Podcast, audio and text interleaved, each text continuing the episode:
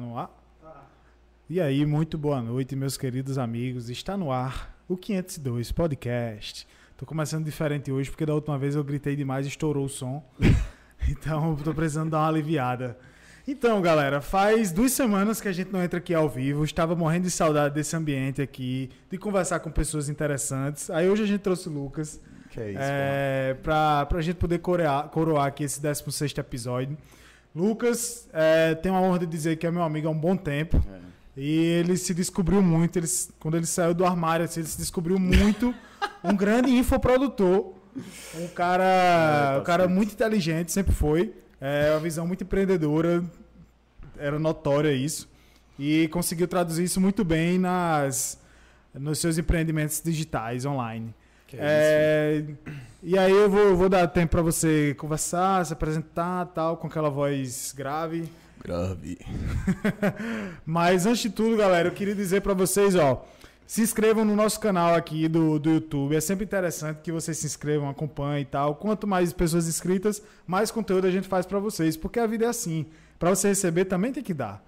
É, siga a gente no Instagram, no, no Spotify, no Deezer. Sempre tem, tem muito conteúdo por lá, tanto podcast como a gente solta também outras coisas, os cortes e tal. Então participem, se inscrevam. É sobre isso. Sem derrubar o celular, Lucas. É o retorno, né? tá certo. Muito Esse bicho passa duas semanas sem fazer podcast, já desaprende, já começa a fazer besteira. Vai derrubar as coisas não, viu? Pelo amor de Deus. Eu vou derrubar essas bebidas que eu tô sentindo. Você não é nem doido. Mas é isso, galerinha. Eu sou Gabriel Costa, né, tal. Esse aqui é Lucas Nóbrega. E estamos aqui no 16º episódio do 502. Lucas Nóbrega, seja muito bem-vindo aqui, cara. Obrigado, filho. Tamo junto demais. Uma honra participar. E, Que ótimo. Véi, hoje. Vamos. Tem Tem hora pra polêmica. acabar, não, né, véi? Nem um pouco. Então pronto. Vamos embora. Hoje é dia de botar, botar para fora aí tudo que você sabe sobre desde negócios online a enfim, até política, né? Disse que gostava de não, falar. não. Ah, eu só falei pra ele uma única coisa. Bicho, a gente pode falar sobre o que você quiser, só não fale de política. Porque, primeiro, eu não entendo nada de política, segundo, eu não gosto. Não, não quero causar intriga e tal. É, bom, eu entendi errado então. É, Lucas, vamos lá. Vamos começar aqui nossa brincadeira. É, explica aí pra, pra mim e pra galera também, Sim. pra gente entender. Quando, quando eu fui perguntar a você, Lucas, e aí, como é que eu identifico você na, na comunicação do, do podcast e tal? Sim, sim. Aí você disse, não, pode chamar de infoprodutor, empreendedor digital e tal. Aí, assim, vamos pegar esse leque aí de, de, de definições que você me passou Tá. e vamos tentar definir como é que você mais se identifica. Bicho, E eu, por quê? eu me identifico como um empreendedor digital, acima de tudo. Porque a questão de eu ser infoprodutor acaba me limitando um pouco, entendeu? Se, Ah. eu, se eu simplesmente me definir como um infoprodutor. Só que empreendedor digital é simplesmente um empreendedor que utiliza o meio digital para escalar suas operações, seus negócios, seja serviço, seja venda de produtos e tudo mais. E, bicho, eu acho que a melhor definição, melhor definição seria empreendedor digital. Porque infoprodutor é, é, é como se fosse um empreendimento que eu, que eu, que eu atuo, entendeu? A infoprodução. Que é a- a- nada mais é do que a criação de produtos digitais. Então, eu hoje eu utilizo os produtos digitais para fazer minha, minha renda, entendeu? É isso. E, tipo, se eu quiser, se um belo dia eu acordar e tiver uma ideia de, ah, eu quero, hum, tive uma ideia de um serviço. Aham. Eu posso fazer isso, entendeu? Porque eu já sei, eu já tenho o conhecimento necessário é, do empreendedorismo digital para vender o que eu quiser hoje em dia, entendeu? No começo não é assim, né, e tal, mas hoje em dia eu tenho essa possibilidade. E você realmente se sente confortável para dizer assim que você vende o que quiser na internet? Hoje eu me sinto confortável. Tipo, se você fizesse essa mesma pergunta pra mim há um ano atrás, eu diria assim, bicho, não sei, tô aprendendo ainda e tal. Tipo, tem muita coisa. Eu- até hoje eu aprendo. Só que a questão é que há um ano atrás eu, eu me sentia inseguro porque eu não tinha resultados é, que, tipo, me davam essa segurança. Quando você olha pra trás e você pensa, caramba, eu já fiz isso aqui. Você cria muita segurança, você fica, cara, se eu já fiz isso, eu consigo fazer isso, entendeu? É. Só que, tipo, a, a jornada do empreendedor, ela é cheia de altos e baixos e tem hora que você tá numa baixa dessa e você muitas vezes pensa, será que eu consigo e tal, não sei o quê. Quando você já atingiu um determinado ponto, que você já, já fez alguma coisa que, que teve um resultado muito bom, toda vez que você tá nessa baixa, você pensa, eu consigo fazer essa porra. Entendeu? Porque eu já fiz. Aham. Então, tipo, você fica mais seguro. A única diferença do Lucas atual, é, excluindo a questão do conhecimento, a única diferença em mentalidade do Lucas atual do Lucas de um ano atrás é a questão de, tipo, toda vez que eu tô numa baixa dessa, eu não me deixo levar pela, pela emoção, entendeu? Sim. Muito menos hoje em dia. Tipo, ainda me, me levo algumas vezes, mas é, é muito menos do que há um ano atrás, por exemplo. Bicho, e esse ponto aí que você tocou é bem interessante, a emoção. Sim. É, porque assim, é, a publicidade ela gira muito em torno da. Não, não, é, não, é, não é só a solução que você está oferecendo para a pessoa, mas muito da emoção que você consegue causar naquela pessoa por meio do seu, do seu comercial, do seu. É, enfim, da, da, do storytelling que você cria por, em volta daquilo ali. Sim. Mas do lado de cá, do lado de quem empreende, do lado de quem está vendendo, a emoção pode ser o maior inimigo, né? É. Tipo, o que acontece é o seguinte. Eu imagino que é, quando a- você tem que separar um pouco as coisas. Ah, Uma, uma pessoa que ela tem uma característica de ser mais emotiva, de, de ela ter o o- a questão da criatividade mais aguçada, quando ela- vai mais para esse lado, quando ela tem um lado, eh, eh, como é que eu digo, o lado artístico mais bem desenvolvido, a emoção, essa parte mais bem desenvolvida, ela geralmente ela é muito boa em uma vertente que é o copywriting, entendeu? Que é uma, uma, uma habilidade essencial hoje em dia, não só em vendas online. Em vendas online isso é primordial, mas para tudo que você for vender, você tem que saber fazer é, textos persuasivos. Se você for anunciar, por exemplo, um carro na OLX que seja, você vai ter que saber, ter um- você acaba utilizando sem saber o copywriting, mesmo que você nunca tenha ouvido falar dele, mas você acaba utilizando ele ali para convencer a pessoa de que aquele carro é o melhor, por exemplo. Sim. Entendeu? Só que no meio digital, em que uma pessoa, pr- principalmente quando a gente está falando de, de tráfego frio, que chama, que é quando a pessoa ela nunca viu o meu produto, ela nunca viu o meu serviço e do nada aparece um anúncio para ela. Para eu convencer essa pessoa a comprar de mim, eu preciso ser muito bom em persuadi-la. E como é que eu faço para persuadi-la rapidamente, né? Ali em um espaço de 40 minutos, uma hora ali, né? Logo após o clique. Eu tenho que ser muito bom em texto. Entendeu? Porque esse texto, ou ele vai ser eh, mostrado numa página de vendas, por exemplo, como texto, né? Com imagens e tudo mais, a pessoa dizendo, compre agora, desconto de não sei quanto e tal. Ou então ela vai ser, esse texto ele vai ser convertido em um vídeo de vendas, que é o que eu mais utilizo hoje. Então eu pego esses textos persuasivos, que são as copies, e eu passo para um narrador e um videomaker para fazer um, um vídeo de vendas persuasivo. E aí eu vendo esses produtos atualmente, esses infoprodutos são produtos digitais, eu não, não entrego na casa da pessoa, é, chega por e-mail, são cursos e tudo mais. Eu entrego e, tipo, antes disso eu preciso convencê-la de que aquilo vale a pena. Entendeu? E, tipo, é muito difícil. Você. Eu te- acabei de te conhecer. Eu te convencer de que esse produto aqui custa. va- vale 197 reais para você comprar agora, véi, você- eu tenho que ser bom de, de persuasão. Só que a gente tem um grande benefício, que a copy, a- o vídeo de vendas, ele é o melhor vendedor que eu posso criar. É como se fosse um robozinho. Então eu passo, tipo, vamos supor, do- um mês fazendo o vídeo de vendas, corrigindo cada detalhe da copy, e a, a gente pode até se aprofundar nesses detalhes, mas eu vou, eu vou fazer ali o melhor texto possível, e quando eu passo isso para um narrador profissional, não aquele narrador de rádio e não sei o quê, é um narrador que ele tem um tom teatral na voz. Para a pessoa não, não saber assim que ela entra que aquilo ali vai ser uma venda de fato. Quando eu passo isso para um narrador e ele faz essa, ele conta toda essa história, ele, ele envolve a pessoa com, to- com todas as emoções, com todos os, os gatilhos mentais que a gente pode comentar também depois, a pessoa acaba se convencendo, entendeu? Porque ela pensa o seguinte: caramba. É- é, tipo, o que acontece, a principal emoção que a gente ativa na cabeça dela é: eu tô com a esperança de que isso aqui dê certo.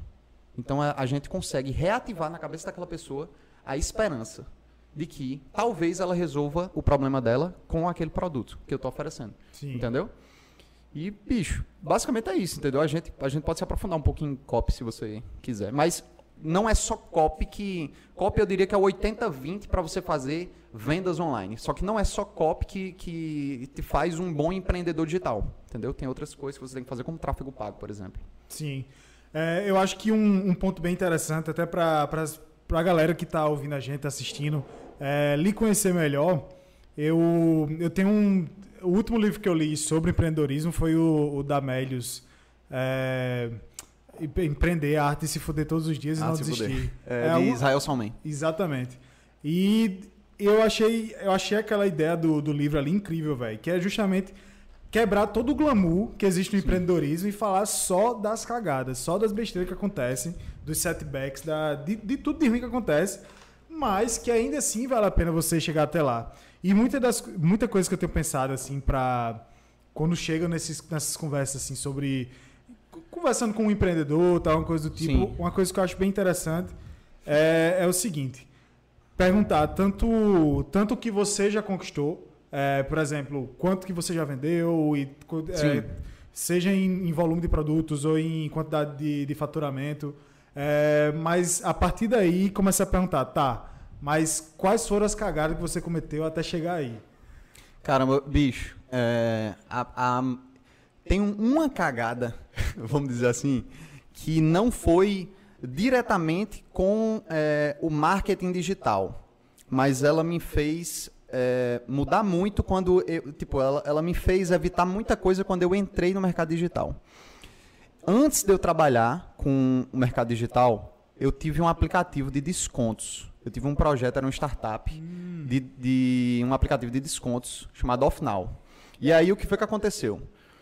Eu achava a ideia absurdamente boa, incrivelmente boa. E aí o que foi que, que, que eu fiz, né? Eu pensava que aquilo ali era a galinha dos ovos de ouro e eu não poderia é, dar aquela uma porcentagem daquele negócio que eu considerava absurdamente bom para ninguém. E aí o que foi que eu fiz? Eu terceirizei o coração do meu negócio, que era a tecnologia. Então, esse erro me fez, inclusive, parar o projeto. Porque chegou um momento que eu precisava de programadores, né? Toda hora que tinha algum problema no aplicativo e tudo mais, eu precisava de programadores para resolver. E toda vez que eu precisava de um problema, um programador chegava para mim, né? Qualquer programador que eu chegasse, ele chegava para mim e dizia: Ó, é o seguinte, eu consigo resolver teu problema, mas é, isso aqui vai custar 15 horas de trabalho. E aí eu perguntava: quanto, é- quanto é sua hora de trabalho? Ele: 150 reais. Aí eu: hum, tá bom, vamos embora. Aí dava. E isso acontecia com certa frequência. E aí eu ia perdendo dinheiro, fui perdendo caixa, fui perdendo caixa sem investidor, sem nada. E tipo, isso aí me fez parar o negócio. Porque eu não consegui investidor antes do meu dinheiro acabar. Só que, para eu chegar nesse ponto, qual foi o meu principal erro? Eu terceirizei o coração do meu negócio. Então, nem eu aprendi, nem eu botei ninguém que sabia fazer a parada para dentro da equipe por tipo ganância, entendeu? Então, quando eu entrei no mercado digital, a primeira, a- a- o primeiro pensamento que eu tive foi: bicho, dá para fazer sozinho isso aqui? Dá. Tem gente que faz. Tem gente que consegue ser um excelente copywriter, eh, gestor de tráfego, né, que é quem roda os anúncios, cria os anúncios e tudo mais. Eh, dá para eu trabalhar no suporte de uma vez só e tal. Só que, bicho, lentamente eu fui percebendo que você vai tender sempre para um lado. Entendeu? E eu sempre tive a tendência de ser o lado mais artístico da coisa, né? A, a criatividade e tal, a copy. E a gestão do tráfego, eu, sempre tive um calcanhar de Aquiles. Entendeu? E aí, o que foi que eu fiz? Assim que eu entrei, eu já ia. Eu, tipo, eu, eu busquei aprender, aprender o- a fazer o tráfego pago, só que eu, eu sempre estava de olho em uma pessoa que pudesse ficar comigo para ser meu sócio naquilo ali. Porque eu sabia que eu não era tão bom, entendeu? E tipo, mais tarde, não assim que eu entrei, mas mais tarde, isso aconteceu, eu coloquei uma pessoa para ficar cuidando disso. E, velho, deu muito certo, entendeu? Deu muito certo por um tempo e tal. Foi o, o meu começo, foi ah, um pouco disso. É, só que, bicho, o que eu. o- tipo, o tráfego pago que eu faço hoje, a estratégia de tráfego que eu faço é, é muito simples hoje. Então dá para eu fazer, tipo, sem nenhum problema e tal. Apesar de eu não fazer hoje em dia, é meu sócio que faz. Mas, enfim, eu acho que uma, o maior problema, tipo, a maior cagada que eu já fiz foi terceirizar o coração da minha operação. Entendeu? Sem ter certeza que, aqui, que eu conseguiria fazer aquilo ali do jeito certo que a pessoa que recebeu aquilo ali, é, ela, tipo, não passaria a perna em mim de alguma forma, entendeu? Porque, bicho, entre nós aqui, sem querer desvalorizar o, o programador, né? Você que é programador e tá me assistindo, não fica com raiva de mim. Mas, bicho, imagina, toda vez que eu ia falar com um programador, ele chegava pra mim e dizia, ó, vai custar 15 horas de trabalho, 150 reais a hora. Vai custar 5 horas de trabalho, vai custar 8 horas de trabalho. Quem sou eu pra dizer que ele não vai fazer aquilo em 15 horas? Pois é. E quem sou eu pra dizer que a hora dele não custa 150 reais? Então, velho, eu tinha que aceitar, tinha que engolir o sapo sem saber se a pessoa tava me enganando ou não. Entendeu? Esse foi, essa foi a, a cagada que até hoje eu acho que me ensinou mais, de verdade. E acho que muito de você gerir um negócio é você entender pelo menos alguma coisa ali, Minimamente. minimamente, por cima do que é cada um dos setores. Pois é. É, pra você saber pelo menos quando alguém tá lhe enganando ou não, velho. Pois é, tipo, se eu soubesse minimamente de programação, eu não teria tido tanto problema. Eu não teria tido tanta desconfiança, entendeu? Aham. Enfim, é isso. Pois é, bicho. É, mas aí me conta mais, velho. Você, quando, qual foi o ano que você que você criou o Off Now? Acho que foi 2018, eu acho. Acho que foi em 2018. E antes disso eu já tinha o projeto e tal, já tinha criado o projeto e tudo Sim. mais. Só que nunca tinha colocado pra frente, entendeu? E aí, tipo, quando eu coloquei pra frente, no começo deu muito certo, só que assim como todo projeto, começa a aparecer problema. E o problema do aplicativo não era nada a não ser é, a parte de tecnologia, que eu terceirizei. O animal terceirizou. Aí se lascou, entendeu? Mas e aí? Aí depois que você desligou ali, parou a operação do Off Now, porque Então, viu que não tava sendo sim. mais viável, quais foram os, os passos seguintes? Pronto. Quando eu, eu ainda estava no aplicativo, fazendo o aplicativo, a parada rodar, e eu já tinha conhecido o dropshipping. Hum. Você já, já ouviu falar de dropshipping? Eu já, mas explica melhor aí como é Certo. que é, o, o que é o dropshipping. Dropshipping nada mais é do que um modelo de logística em que eu, que sou o- vendedor, o dono da loja digital, eu, eu faço a intermediação de uma compra e venda para o meu cliente final. Então, por exemplo, o cliente compra da minha loja, eu, eu não tenho estoque, isso é, é a principal característica do dropshipping, eu não tenho estoque, e aí eu compro esse produto que você comprou de mim, Aham. de um fornecedor, geralmente é da China, então eu compro esse produto da China por um preço três vezes menor e eu mando ele enviar diretamente para o seu endereço. Entendeu? Basicamente é, é isso o dropshipping. E eu, eu, eu comecei a fazer o dropshipping e tal, comecei a ter meus primeiros resultados. É, conheci inclusive um cara que tipo, mudou muito a minha cabeça, que foi Janderson. Ele é um, um cara que eu conheci, que eu fiz uma mentoria com ele. E ele me ensinou a, a vender através do Google. Então eu vendia produ esses produtos de dropshipping através do Google. Sim. E foi uma virada de chave assim na minha cabeça, porque caramba, a, a dinâmica era muito diferente. E eu comecei a ter um resultado muito maior do que o que eu estava acostumado a fazer. Entendeu? Massa. E, bicho, é- é, você tem muitos cliques desse ao longo do caminho, entendeu? Esse foi um, o primeiro clique grande que eu tive assim no mercado digital. Pensei, caramba, isso aqui eu não tô achando mais tão difícil. Entendeu? Tem outras formas de eu chegar no mesmo lugar. Antes eu só pensava em anunciar no Facebook, Instagram, Facebook, Instagram. E quando ele me mostrou o Google, eu fiquei, caramba, Outra forma de vender, né? dá pra fazer e dá pra fazer muito bem. Inclusive, ele ganha muita grana através do Google, entendeu? Ele roda o Facebook e tal, só que ele foi o- a primeira pessoa que me mostrou o poder do Google, assim, Aham. entendeu? Bicho, eu E- lembro que o primeiro contato que eu tive com dropshipping como cliente, Sim. é, eu tinha fazia pouco tempo que eu tinha que eu tinha chegado lá no Canadá. Aí eu tava ali no Instagram, tal, não sei o quê. É, aí apareceu um anúncio pra mim de uma capa pro, pro iPhone, Sim. que ela era blindada e tal. Aí mostrava o cara com a furadeira querendo, querendo furar a capa e não furava. Aí ela tinha uns imãs e tal, não sei o quê. Eu disse, caramba, velho, que massa. É. Aí eu comprei, paguei acho que 35 dólares, velho, nessa capa. Caramba. Aí, beleza, demorou, sei lá, uns dois meses pra chegar por aí, dois a três, me três meses. E aí, quando chegou, mano, que eu vi lá, tinha, tinha como se fosse uma nota fiscal junto. Tinha, cust- tinha custado 3 dólares, pô. É, foda. Tinha custado 3 dólares. Eu paguei 30, 30 contra 35 conto. Meu Deus do céu, eu não acredito não. É assim mesmo, pô. Tipo, o dropship ele tem uma característica que é, é, faz parte dos produtos que ele sempre tem o fator uau, né? Você pode ver. é, tem- você já tipo navegou pelo Facebook ou pelo Instagram e tinha um produto que você ficava, caramba, que, que essa parada existe e tal. Tipo, tu já viu um, um, umas bugigangas, né? Bugiganga, exatamente. Pronto. Isso é- são produtos característicos de dropshipping, entendeu? Eles têm essa característica. Então, tipo, hoje em dia eu já fiz tanto anúncio para dropshipping, eu já fiz tanto anúncio no geral, que quando eu vejo um produto, eu deslizo, eu já sei, é drop. Você quer drop? Então, tipo, eu posso até gostar do produto, mas o que é que eu faço? Eu tiro um print e eu vou procurar onde? No AliExpress. e eu encontro lá muito mais barato. Muito mais barato. Entendeu? Pois é, ou seja, Enfim. você é contra a sua própria, sua própria raça. É, tipo, não, eu não, não, não faço mais drop, mas tipo, é um, é, isso aí foi o conhecimento que me impossibilitou fazer isso, entendeu? Então, e o que é que te fez entrar e sair do drop? Bicho, então, eu.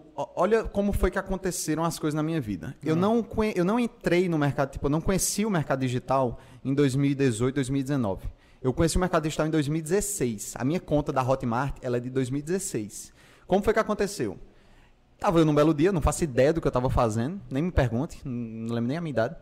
E, tipo, eu tava no computador e eu vi um anúncio de um cara chamado Bruno Piscinini. Gol da Venezuela, bicho. É, é Brasil e Venezuela, né? Caramba, ainda bem que a gente não tá assistindo esse jogo. Deixa pra lá. Tá muito mais interessante aqui. Enfim, e aí eu vi um anúncio de um cara chamado Bruno Piscinini, que ele tem um curso que se chamava Férias Sem Fim. E, caramba, eu... Férias Sem Fim? Falando em copyright, velho, isso aí já é um. Exatamente, pô. Mas então, eu fiquei, oxe, que danada é isso, velho? Aí, enfim, peguei e me inscrevi lá na lista dele. A página do, do de vendas dele era tipo, ele falava, tinha um vídeo lá e ele pediu o meu e-mail. E a página, no fundo da página, era uma, uma- um computador numa praia, não sei o que, acho que era ele na praia, tá ligado? Tipo, um negócio assim, bem. eh, tentando me vender a parada. E, velho, aquilo me deixou muito impressionado. Só que eu, eu, tipo, eu recebi os e-mails dele, a sequência de e-mails, ele fez outros vídeos, lá era um lançamento, não passava de um lançamento aquilo. E no fim das contas eu não comprei o curso. Ele ensinou, se eu não me engano, ele ensinou. Se ele não ensinou, eu aprendi de outra forma na época criar uma conta na Hotmart e eu criei a conta. Porque ele falava disso, tudo mais, beleza, criei a conta. Só que quando o curso saiu, eu percebi que era muito caro para o que eh, eu tinha na época. Eu não tinha dinheiro para fazer isso, tá ligado? Aí eu descartei. Aham. Tipo, eu poderia arrumar o dinheiro, só que eu não, eu não percebi o valor daquilo ali. E aí eu peguei, criei a conta e tchau, capei o gato. E 2016 era bem o comecinho ali Bicho, da história. né, sabe velho? quanto foi que me custou essa decisão de não ter começado o mercado digital em 2016? Eu calculo que alguns milhões. Caramba. É. Sabe por quê? Porque se você for perguntar para as pessoas que começaram no mercado digital, 2013, 14, 15, 16, 17, até 18, você vai encontrar muitos milionários. Galera multimilionária. Entendeu? Porque, velho, você tem que entender o seguinte: o mercado, ele. Qualquer coisa que você botasse é, online, que você trabalhasse na copy, qualquer nível de persuasão, faria você vender. Entendeu? Até porque era aquela época onde todo mundo ainda olhava assim, oxe, na internet é muito mais barato. E Exatamente. você ia na internet atrás dessa grande oportunidade de. Não, de então, e comprar tipo, algo. não tinha muitas ofertas disponíveis, entendeu? Eu vou falar um pouco sobre nível de sofisticação das ofertas e aí a gente vai entrar nesse, nesse quesito. Mas como não tinha muitas ofertas, você não precisava fazer uma, você não precisava ter uma copy muito boa para convencer a pessoa de vender. Fora que tinha muito menos anunciantes. Aham. Então o custo para você anunciar era muito baixo. Entendeu? Era muito mais baixo. Então você botava tipo um real para sair 10 do outro lado. Caramba. Entendeu? Hoje em dia, se você botar um real para sair dois, tá show. Entendeu? E aí, enfim, é, eu deixei isso de lado. E, tipo, isso aí pode ter. eu- é foda trabalhar com o se, né? O que, É. é que aconteceria se eu tivesse. É, Véi, não sei se eu ia ficar milionário. Foda-se se eu ia ficar ou não. Mas o que eu sei é o seguinte: hoje eu ia saber muito mais coisa. Entendeu? E, tipo, E eu- saber muito antes também. Pois é, e eu conheço pessoas que, velho, começaram an- depois de 2016. Tipo, a galera começou em 2018, 2017, que hoje é podre de rica. Entendeu? Porque pegou o mercado um pouquinho mais cedo. Aham. Um pouco mais cedo. Então, tipo, ó, pra você que tá me assistindo e tá pensando se estuda o mercado digital e a criação de produtos ou não. Daqui a seis meses, se você não começar isso, você vai se arrepender profundamente. Eu digo isso, sabe por quê? Porque é o seguinte, pô. Eu recebi uma mensagem de um, um colega meu, um dia desse, no Instagram, e ele perguntando, bicho, por onde é que eu começo? E aí eu olhei assim, eu, oxê, eu já falei com esse bicho antes. E aí eu subi a conversa. Subi a conversa, subi a conversa, subi a conversa. Ele veio me perguntar sobre como começar no mercado digital. A primeira vez que ele me perguntou foi em janeiro de 2020. Antes de eu, de eu trabalhar com infoprodutos. Até hoje, ele tá sem fazer isso. Ele, acho que provavelmente agora deve ter começar. começado, porque eu, eu printei e eu mostrei pra ele, ó, velho, há quanto tempo tu tá pensando em fazer ou não? E tipo, de lá pra cá, olha o tanto que eu evoluí e olha o tanto que ele poderia evoluir. A gente nunca sabe, pô. Ele poderia, poderia tipo, ter evoluído muito mais do que eu, entendeu? Sim. Então, quanto foi que custou só essa questão de ele ficar empurrando com a barriga pra ele? Algumas centenas de milhares de reais. Entendeu? E muito conhecimento. Pra ele vender o que ele quiser.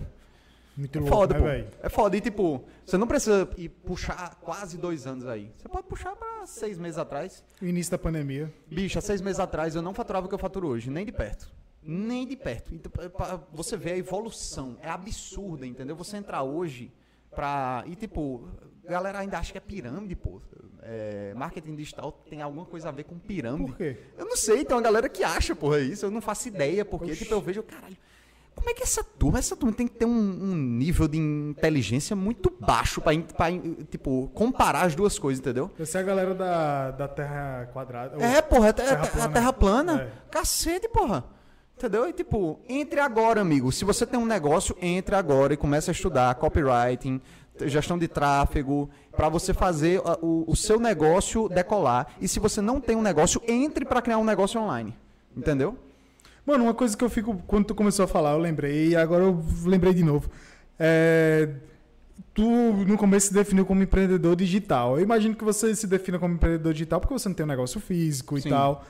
Mas se a gente parar pra pensar, a gente não consegue mais criar uma definição clara do que é o online e o offline hoje em dia. Tá chegando nesse ponto. Porque o- segunda-feira o WhatsApp, Facebook, Instagram ficou fora do ar durante 6 horas, 7 horas. Todo mundo se fudeu. Parou, parou o mundo, pô. Parou o mundo. Tem os Procon aí do Brasil todinho colocando o Mark Zuckerberg da, pra responder É, para é. responder notificação do Procon. Pra você ter ideia, tipo, é. um serviço ali que começou de rede social, hoje movimenta a economia. É. Então, co- como separar essas coisas de empreendedor digital para empreendedor offline? É, bicho, Existe, velho? Não, não dá. Tipo, hoje em dia é o seguinte: a pessoa que ela não tá no digital, ou ela tá vendendo menos que os concorrentes, ou então ela vai fechar as portas. Ela nunca vai estar vendendo mais que os concorrentes. Entendeu? E ela nunca vai estar avançando sem o digital. Ou ela tá perdendo dos concorrentes, ou ela vai fechar as portas daqui a pouco. Só tem essas duas opções. Se ela não trabalha o mercado digital de alguma forma Aham. a empresa dela, a imagem da empresa dela, se ela não tem outros negócios que sejam no mercado digital, véi, vai morrer, porra. Entendeu? Não tem condição de você manter mais isso hoje em dia. O comportamento do consumidor mudou completamente. Quando eu vejo uma loja física hoje, eu não, tipo, eu não entro diretamente na loja. Eu faço o quê? Eu simplesmente vejo o nome da loja e aí eu vou na internet para ver se tem lojas parecidas e eu vou ver a opinião da a, a opinião dos clientes sobre aquela loja. Eu vou ver quais são os produtos que essa loja vende online, entendeu? Enfim, não tem mais como você dividir. Se você dividir, você tá ficando muito para trás. Não é pouca coisa não, entendeu? Aí Pois é. É, um- um- uma palavra e um conceito, na verdade, que eu vejo que está muito ligado ao mercado digital é a escala. Escala. E aí, por exemplo, você trouxe agora o, o exemplo de um, de um negócio físico, sei lá, um restaurante, Sim. algum supermercado, sei lá. É, como é que a gente pode, então, pensar sobre, sobre escala nesse tipo de negócio? Bicho, então, escala nada mais é do que você aumentar as suas vendas de forma orgânica ou não, utilizando alguma estratégia. Hum, É isso que é escala. Quando você vai falar do mercado, como, como por exemplo, um restaurante, foi o, caso, foi o exemplo? sim. Como um restaurante ele vai escalar o- o- as, as vendas dele? Bicho, ele pode muito bem escalar o faturamento dele, do local. Ele, então ele vai é, escalar, a gente, eu diria que seria uma forma vertical de escala, porque ele não vai criar novos restaurantes, ele vai simplesmente aumentar o faturamento daquele único restaurante que ele tem, por exemplo, que é o caso da maioria dos restaurantes. Sim. Como é que ele poderia fazer isso? Bicho, se ele viralizar uma experiência, por exemplo, e trabalhar anúncios para fazer eh, essa experiência viralizar, ele vai escalar a operação dele de forma direta e até indireta. Porque é o seguinte, as pessoas vão ver aquilo ali, as pessoas vão achar massa, vão, tipo, passar para mostrar para outras pessoas, vão dizer, véi, por que a gente não vai um dia lá? É mesmo. E quando vê, entendeu? Me fala aí se tu não sabe de algum estabelecimento daqui de uma pessoa que não acontece isso, alguma experiência dessa. Bicho, não precisa nem ser uma experiência, pô. É simplesmente você mostrar o seu ambiente e rodar anúncio. E rodar a opinião de- das pessoas, e rodar a foto de drink. Bicho, você vai estar escalando sua operação de alguma forma, entendeu? Aham. Eu não sou especialista em, em tráfego para negócios locais e tal. Só que eu sei o seguinte: é tão pouca a quantidade de pessoas que faz é, que, que fazem essa a utilização do mercado digital é, em comparação com as pessoas que não fazem a utilização do mercado digital para aumentar o faturamento dos seus negócios físicos é tão distoante tipo é tão é, a quantidade de pessoas que utilizam é tão menor Sim. que bicho, se você anunciar para o seu negócio isso aí, se você for o dono de uma loja de lingerie, por exemplo, e você fizer uma parada minimamente diferente do que o seu mercado está fazendo, vai, você vai se destacar e você vai escalar a operação, entendeu? Tô entendendo. Agora, escalar de forma horizontal, né, criar mais unidades, aí são outros 500, tem muita coisa envolvida, né? É, de fato. Enfim. É, é, Lu- Lucas, a parada do áudio tá, tá ok? Tu falou aí, pronto. Porque Lucas é quem, quem manda em tudo aqui. Sim. Só, só obedece, não dá pra esquecer disso aí. É, outro Lucas aqui então. Lucas, eu acho que o. ah, Foi até um ponto que você levantou antes de a gente começar aqui sobre se e, e entrar mais em, em pontos técnicos, em coisas mais específicas e tal. E eu acho que assim, o conceito de, do que é o marketing digital e. Enfim, eu acho que já está muito bem difundido, as pessoas já entenderam. É, assim, é um achismo meu. Você que é do ramo pode ter muito Não, mais. tá, tipo, eu, eu diria que sim. Pois é, já tá, as pessoas já têm um determinado conhecimento do que é o marketing digital, da necessidade que é, da, da potencialidade que existe no, no- nos anúncios online e tudo mais. Mas aí eu queria entrar em, um, em ponto mais- pontos mais específicos aqui dessa conversa, Tá. Que eu tenho certeza que você não só gosta de falar, como tem muita coisa para falar. É, e é, eu lembro que eu vi. Eu vi até no, no, no teu Instagram um dia desse, tu vive abrindo as caixinhas de pergunta lá, né? Pra galera participar. Tu falou sobre, sobre mentoria, bicho. É, de como as mentorias elas podem lhe ajudar bastante e tal, ou não. Podem ser simplesmente uns salafrários ali é, que tá passando só falando besteira. Então, mesmo com essa ideia toda difundida aí do que é o marketing digital, necessidade, etc, etc, como é que a gente pode diferenciar quem é que tá falando besteira de quem tá passando conteúdo do bom? Como é que o iniciante pode Melhor dizendo, né? pode, pode perceber isso. Caramba, é um pouco difícil você perceber isso quando você é iniciante. É, o que você pode fazer é perguntar para outras pessoas que já, por exemplo, no caso da mentoria, você perguntar para outras pessoas que já é, conhecem esse mentor, ou então você simplesmente ver os resultados desse mentor, tentar ver de forma que ele não possa lhe enganar tanto, entendeu? Porque é foda, rede social é difícil demais da pessoa não conseguir enganar, né? Ele Ainda mostra o que ele que inventaram os filtros do Instagram. então, ele mostra o que ele quer. Ah, não, esse, essa água, essa, essa garrafa d'água aqui é minha. E você lá vai acreditar que essa garrafa d'água é dele. Você vai dizer, porra, meu sonho era ter uma garrafa d'água. Então esse cara, ele tem grana. Como é que eu faço pra, pra ser igual a ele, entendeu? É e ele acaba te convencendo por causa disso. Então o que eu diria é, pra você fazer é o seguinte. Véi, pare de olhar pra garrafa d'água, entendeu? Comece a ver como foi que. Como é que ele fala com relação ao conteúdo. Tente fazer perguntas mais técnicas. Aprenda minimamente antes de você entrar num, num curso sobre alguma coisa e faça perguntas mais técnicas para você ver como é que ele vai responder aquilo. Entendeu? Converse com as pessoas. O- eu, eu já pequei em fazer em não fazer isso porque, por exemplo, uma das mentorias que eu fiz, eu não vou falar com quem foi a pessoa, foi, foi a minha segunda mentoria. Foi em 2020 essa mentoria. E, bicho, eu paguei, tipo, três pau na mentoria do cara, eram cinco calls. E, véi, foi horrível, entendeu? Foi uma desgraça. O cara não sabia. Ele sabia tanto quanto eu. Só que eu era o iniciante, né? Devia saber tanto quanto eu. E eu caí nesse papo dele. Ele mostrando, não, tá, estamos aqui abrindo um escritório, não sei o quê, olha a, a nossa equipe e tal. E, tipo, até hoje eu não faço ideia do que era aquele escritório. Entendeu? Porque, velho, não era dele, eu tenho certeza que não era dele, porque, bicho, não tem condições, pô. Ele não me, não me ensinou nada.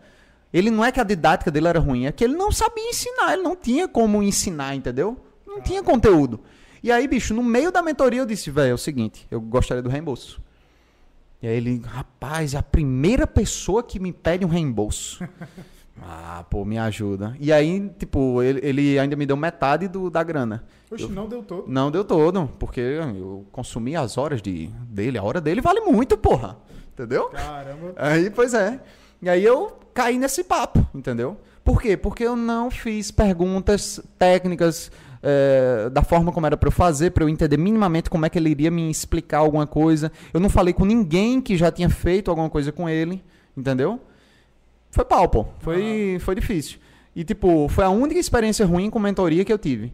Eu fiz uma mentoria com o Janderson, eh, que foi depois dessa mentoria, foi espetacular. Fiz uma mentoria com o Igor Neves, eh, que inclusive, Igão, tamo junto aí, fi. E, bicho, ele mudou o meu jogo assim com relação a infoprodutos. E qual foi o grande, a, a- a- tipo, a grande parada que ele me ensinou? Ele me ensinou o o 80-20 do negócio, entendeu? Como, na verdade, não, Pareto, né? é, tipo, ele me ensinou. A parte da, de copy dele que ele me ensinou foi muito boa, entendeu? Aham. E começou a despertar em mim, logo no começo da mentoria, uma vontade absurda de estudar muito copy. Então, tipo, não que eu tenha aprendido tudo de copy com ele, mas foi ele que disparou o gatilho para eu começar a estudar copy do- da forma como eu estudo hoje, entendeu? E só isso aí, porra, se eu não tivesse aprendido nada, se eu tivesse só tido esse, esse, esse, esse estralo para começar a estudar da forma como eu estudo hoje, véi, já teria valido a pena, É verdade. entendeu? E, enfim, é isso, pô. É só você se ligar. Então, que- quem, quem são as pessoas então que você hoje você costuma seguir, além, de, além desse aí que você citou? Quais são as pessoas que você costuma seguir que você indicaria, assim? Cara, é o seguinte. é, eu indico o Igor Neves, indico o Janderson também. é, quem não sabe quem são essas pessoas pode é, me seguir no Instagram e buscar lá nas pessoas que eu sigo. Eles vão estar lá. Arrasta pra cima. Arrasta pra cima. Enfim.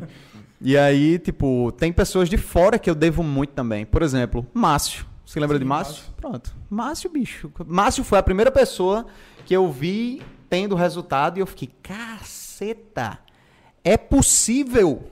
É possível fa- fazer grana com muita grana com isso aqui. Entendeu? Pessoal, Márcio, é, Márcio Siqueira é um colega meu e de Costa também. Tamo junto, Márcio. Mr. Siqueira. Mr. Siqueira. E, bicho, foi Márcio que disparou isso aí em mim na época do drop, entendeu? Márcio, eh, então perceba, são diferentes estralos que você vai ter ao longo do caminho que vão mudando a sua mentalidade, Aham. entendeu? A parada de Márcio foi que, tipo, caramba, pô, o bicho faz grana assim fácil, entendeu? Tipo, foi quem estralou, deu esse estralo em mim, entendeu? Enfim, tem outras pessoas e tal que eh, ajudam ao longo do caminho, assim, na- com relação a, a conhecimento e tudo mais, mas eu poderia destacar essa turma aí.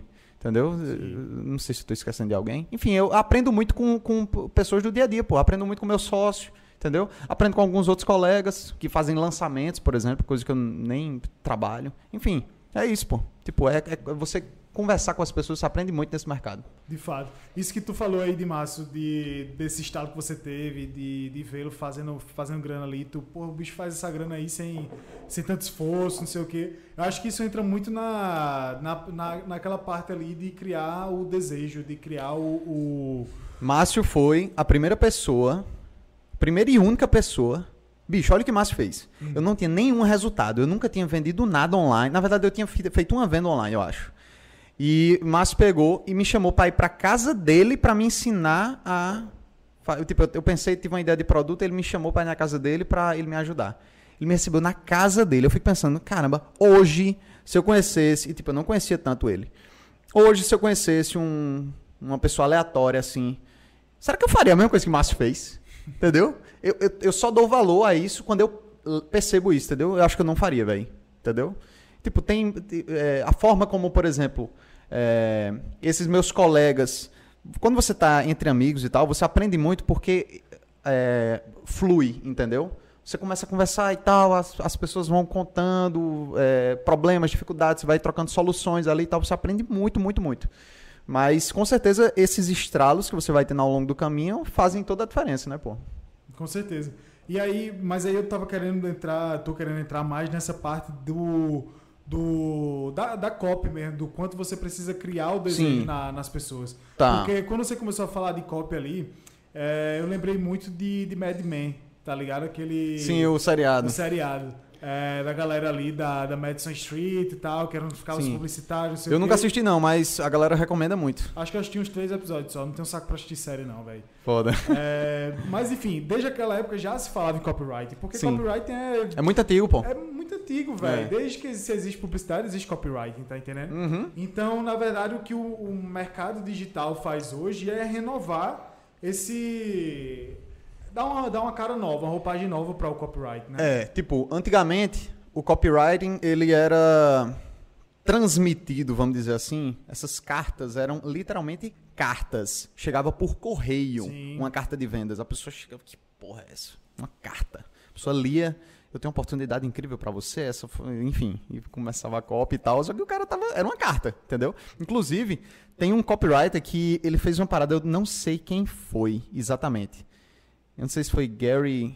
Acho que é Gary Albert o nome dele, enfim. Olha o que ele fez. Ele queria muito chamar a atenção da pessoa. Então ele enviou no envelope, além da carta, tinha uma nota de um dólar. Então ele pegou, enviou, e na carta tinha. Essa nota, é, tipo, em outras palavras, obviamente. Eu só enviei essa nota de um dólar porque eu queria chamar a sua atenção para uma oportunidade única. E ele fazia a venda dele ali, entendeu? E tipo, deu ROI, vamos dizer assim, essa, essa parada. Então, antigamente era assim, entendeu? Jornal tinha isso, enfim. Era os anúncios antigamente, pô. Só que hoje em dia se sofisticou muito, entendeu? Tipo, ninguém manda carta mais. A gente anuncia online, são páginas que tem cartas de venda dentro, ou então vídeo, e é isso, entendeu? É isso. Hoje em dia, a única diferença, obviamente, a, gente pode falar, por exemplo, do nível de sofisticação das ofertas que aconteceu, entendeu? O que seria isso? Por exemplo, antigamente, se eu tentasse vender essa água para você, eu diria o seguinte: essa água aqui, ela pode acabar com, com fala um problema de saúde ali, aí Mal- mal aleatório. de Alzheimer. Pronto, ela pode acabar com o mal de Alzheimer. E aí você iria comprar, depois de ler a minha copy. O que é que é a sofisticação da oferta? Você já viu tanta gente dizendo que tantas águas geram a cura da, do, do Alzheimer que você não acredita mais. Então, eu vou ter que sofisticar essa oferta. E como é que eu faço isso? Através de, do que a gente chama de mecanismo único. O que é o mecanismo único? No nosso caso é a garrafa. Entendeu? É a forma, o, a- o método que vai me levar para a minha solução. E, por exemplo, o, o- a questão da sofisticação, voltando, é o quê? Eu- todo mundo já viu muita oferta de essa água, essa água, essa água é a, a fonte da, da, da, sei lá, da juventude, a cura do Aham. Alzheimer, não sei o quê. Bicho, aí tem uma hora que o mercado diz, velho, não aguento mais. Eu já vi isso em todo lugar, eu não sei se eu acredito nisso. Saturou. Aí a gente faz o quê? Sofistica. Como é que sofistica? Essa água aqui não é uma água comum. Essa água, ela veio de um rio lá do Himalaia. Essa é uma das águas mais puras do planeta. Só eu tenho essa água. E eu só tenho essa garrafa disponível. Você quer? Então a gente sofisticou. Isso aqui já não é mais uma água comum. Isso é uma água que eu, só eu consigo e ela é lá do Himalaia. Entendeu? E ela resolve o problema do Alzheimer. Eu posso sofisticar ainda mais a ofe- a- o, o mecanismo, né? A oferta. Eu posso dizer que essa água não somente ela é do Himalaia e resolve o teu Alzheimer, como ela resolve isso em cinco dias. Entendeu? Sim. Então eu posso não somente sofisticar a oferta com relação aos benefícios, quantidade de benefícios, como eu posso começar a modificar essa, esse mecanismo eh, de forma que você ache que essa garrafa é melhor do que essa, por exemplo. Entendeu? Eu vou sofisticando as ofertas. Só que tem uma outra coisa que a gente pode falar, que é o seguinte: o, o mercado ele tem níveis de consciência do problema e da- das of- dessas ofertas. O que é o nível de consciência? Basicamente é o seguinte: é, existe a pessoa que, que não faz ideia de que tem Alzheimer, Ah, existe a pessoa de que, ela, que, que sabe que ela tem algum problema, Existe a pessoa que sabe que tem Alzheimer, existe a pessoa que sabe que tem Alzheimer e existem soluções, existe a pessoa que sabe que tem Alzheimer, que existem soluções e que vo- é, o seu produto é uma dessas soluções, e existem pessoas que elas querem o seu produto. Então, o público é dividido em diferentes faixas de sofisticação. E se você fizer, por exemplo, um anúncio que o nível de sofisticação da oferta é muito distante do nível de consciência do seu público, por exemplo, se eu vender uma água do Himalaia que cura o Alzheimer em sei- sete dias, para uma pessoa que nem sabe o que é Alzheimer, não vai vender. Então você tem que é, igualar esses níveis também para que a venda ocorra, entendeu? Aham. falando de, de, de, de oferta e tudo mais. E por isso tem que rodar vários anúncios, né? Ao mesmo tempo. Bicho, então, quando a gente vai falar de copy, a gente pode fazer testes, só que é, essa identificação ela vem antes da preparação da carta de vendas. Hum. Ela vem através da pesquisa. A pesquisa é tão importante quanto a carta de vendas. O que é a pesquisa? Vamos supor que eu vou fazer um produto para dermatite. Eu preciso identificar quais são as maiores dores da pessoa que tem dermatite, se as pessoas que têm dermatite sabem que tem dermatite, É. entendeu?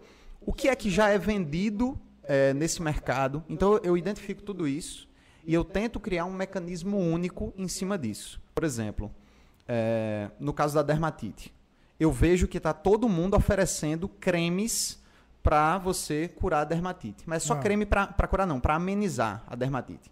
Então vou lá, todo mundo fazendo anúncio de creme para amenizar a dermatite, ou então para para você fazer os cremes em casa e tal. E aí eu pego e eu mostro o seguinte para o mercado. Bicho, a tua dermatite tem cura. Ao contrário do que todo mundo fala, a tua dermatite tem cura. E é o seguinte, existe uma, uma, um medicamento que ele é vendido hoje no, no Brasil e no mundo e que ele cura a tua dermatite. Só que esse medicamento ele custa 15 mil reais por mês de tratamento.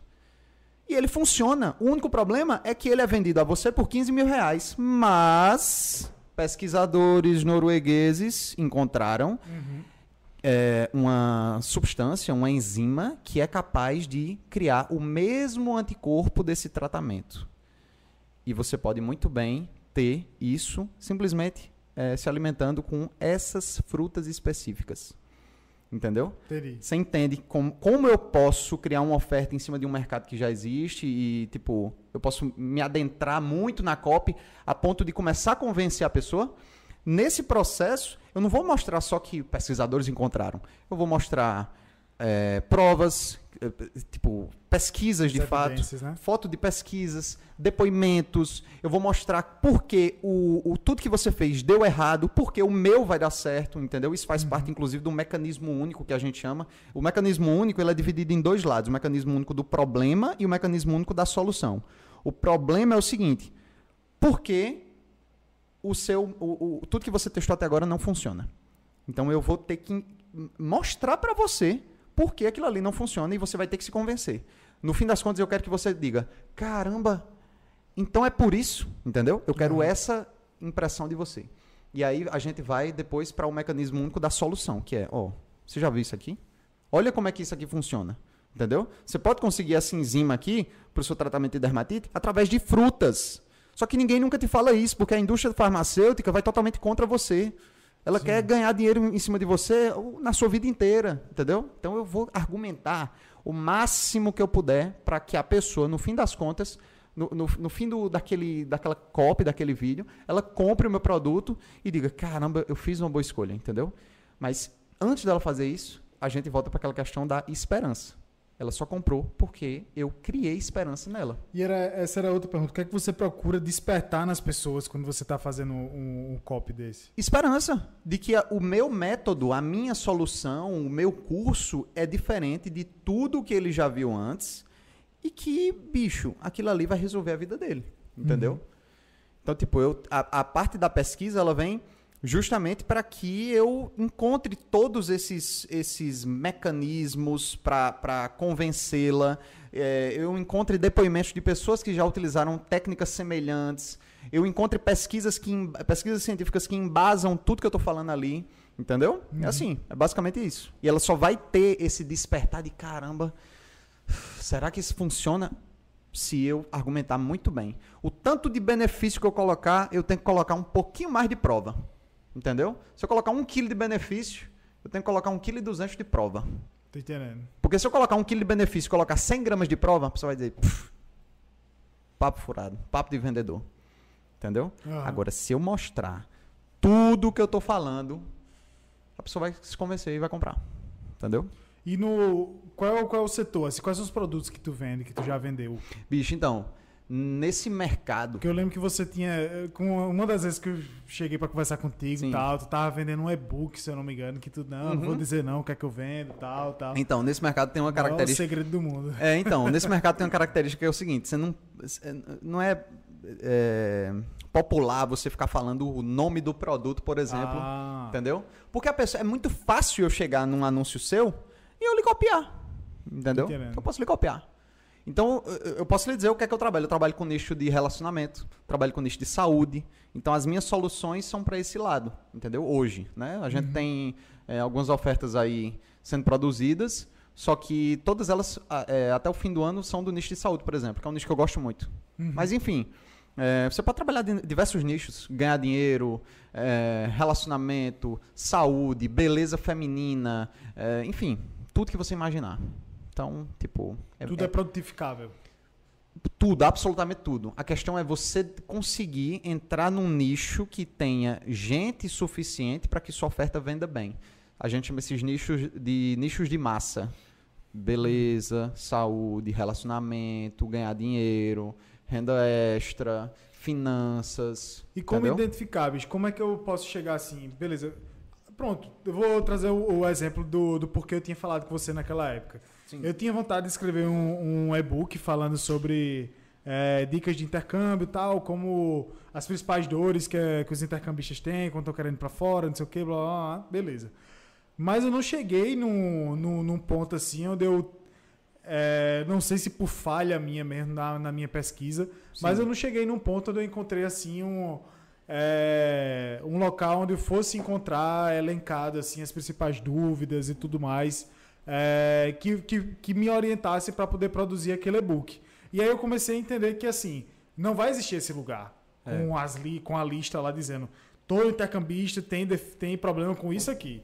Isso não vai existir. Eu tinha que ir procurando nos fóruns, e não É. sei o que, não sei o que, não sei o que. Mas aí eu me coloquei numa situação onde eu tava assim, porra, beleza, eu fiz intercâmbio, mas será que eu sou a pessoa adequada para falar disso? Sim, sim. será sim. que eu realmente sou esse detentor do conhecimento para chegar e dizer, ó, fulano, faz isso aqui, não faz isso aqui, que isso vai Sim. ser melhor para tu? Porque a única coisa que eu podia falar era a minha experiência. Sim. É, e aí acabou que eu fiquei nessa crise existencial aí, sem saber o que fazer e morrer, morri na praia. Nadei, nadei e morri na praia. Tá, você não criou o produto porque você achou que você não tinha autoridade suficiente para vender aquele produto. Não, eu criei, escrevi, tipo, uma- acho que deu umas 150 páginas, velho, o e-book. Cacete, mas você, tipo, você não levou pra frente porque você achou que não iria vender porque você não tem autoridade, é isso? Eu não tinha autoridade porque eu não sabia se aquele conteúdo que eu tava levando era muito mais algo assim de compartilhar a minha experiência do que Entendi. necessariamente de resolver o problema dos outros. Entendi. Bicho, então, eu não tenho nenhuma experiência em saúde, por exemplo. Entendeu? Consultoria ao vivo. É, eu não tenho nenhuma experiência em saúde, mas eu consigo criar qualquer produto de saúde que eu quiser. Por quê? Relacionado à saúde, né? Por quê? Porque é o seguinte, eu eu não produzo esses materiais que eu vendo. Eu compro eles de fora em, em inglês, os direitos desses produtos, Hum, e eu traduzo e eu vendo aqui como um novo produto, entendeu? PLRs, se chama isso, Private Label Rights. Eu compro os direitos, alguma pessoa lá nos Estados Unidos, ela pega e aí ela cria um e-book ensinando você a viajar por toda a Europa economizando muito. ah, E caramba, eu quero fazer um produto desse. Eu compro os direitos dela, desse e-book, e aí eu pago muito barato, e eu só pago uma vez, e eu pego e eu crio uma marca eh, que vai, eh, vai ser esse produto, entendeu? Vai ser esse e-book, por exemplo. E eu vendo, entendeu? Como se fosse uma pessoa daqui do Brasil. Eu crio um pseudônimo e, tipo, vai ser o narrador que vai falar isso, Sim. entendeu? Então, por exemplo, como é que eu vou, fazer? Eu vou usar a copy, né? Como é que eu vou fazer para vender esse produto? Bicho, eu vou pesquisar todo o mercado. Então, perceba, eu não conheço o mercado até antes de eu comprar o produto, né, o, o- nicho, sobre o, o problema que eu vou abordar. Eu não conheço nada e eu não, tipo, não conheço ninguém daqui. Eu comprei de fora, eu traduzo, eu pego, é, começo a fazer a pesquisa depois e eu faço toda a minha copy baseada nessa pesquisa e boto para vender. Entendeu? É isso que eu faço, porra. Hoje é isso que eu faço. Então, teu- então, digamos assim, não é nem que você seja um infoprodutor, você é um inforeprodutor. Não, pô, eu sou infoprodutor. Ah. Porque eu produzo. Existe o produtor, o coprodutor e o afiliado. Entendeu? O, o afiliado seria esse reprodutor aí que você está falando, que é o seguinte: ele, ele não fez o material que ele está vendendo. De certa forma, eu não fiz também, só que de certa forma eu fiz. Por quê? Porque eu não somente traduzi, como eu complementei aquele produto com outros produtos. Então, no fim das contas, eu vou ter um produto único. Sim. Entendeu? Então, de certa forma, você criou um produto. De certa forma, eu criei um produto. Porque eu não posso, eu não preciso simplesmente comprar esses produtos de fora. Eu posso comprar um produto de fora, né? Esse PLR que a gente chama. E aí ele vem com 50 páginas, e aí eu vejo eh, dicas no YouTube e eu peço para uma pessoa transcrever essas dicas, e eu pego e organizo aquilo e coloco mais coisa para dentro do material. E aí eu compro um produto aqui do Brasil, um PLR brasileiro, e eu pego e coloco mais coisas. No final, acaba tendo um produto único. Entendeu? Eu sou produtor. Mas e aí, e indo mais a fundo, velho, qual é a credibilidade dessa parada? Como assim? De verdade. É, porque eu tô, tô vendo que você tá trazendo um exemplo aí de. é, comprei um produto, comprei um produto da gringa, misturei com outra parada aqui, peguei outra dica do YouTube e tal, fez o Frankenstein ali, criou o produto É, eu, eu tenho a possibilidade de criar o Frankenstein, né? Aham. Só que eu não preciso fazer tudo isso. Tem muita gente que só compra de fora e faz o produto. Mas falando da credibilidade, você quer saber a credibilidade do método, né? Pode ser também, e também desse conteúdo que você tá comprando. Como é que você sabe que isso é uma parada boa? Você testou, tá ligado? Bicho, na maioria das vezes, você, é, você- O que é que eu faço? Eu compro e eu leio antes pra ver se aquilo realmente vai agregar em alguma coisa, entendeu? Você, você tem é, como ver isso, entendeu? Você não, não compra às cegas, entendeu? Eu já comprei material pra um produto e quando eu recebi, que eu li, bicho, eu preciso pedir o reembolso, porque isso aqui tá uma desgraça, entendeu? Isso aqui não funciona de jeito nenhum, eu tenho certeza. E tipo, a parada é você simplesmente se policiar com o que é que você vai vender, entendeu? Aham. Tentar vender coisas que realmente funcionam e tal. E, e você pode até ir atrás, por exemplo, no meu caso, no nicho de saúde, eu posso ir atrás com um médico para ver se, o que, é que ele acha daquelas informações, entendeu? Por exemplo, mesmo que seja um tratamento é, natural, tem coisas que um médico pode dizer. Porra, eu sei que isso aqui realmente, esses, essa- esses- essas frutas são anti-inflamatórias e tudo mais, realmente isso Sim. aqui está fazendo um mínimo de sentido, entendeu? E aí eu pego e vou.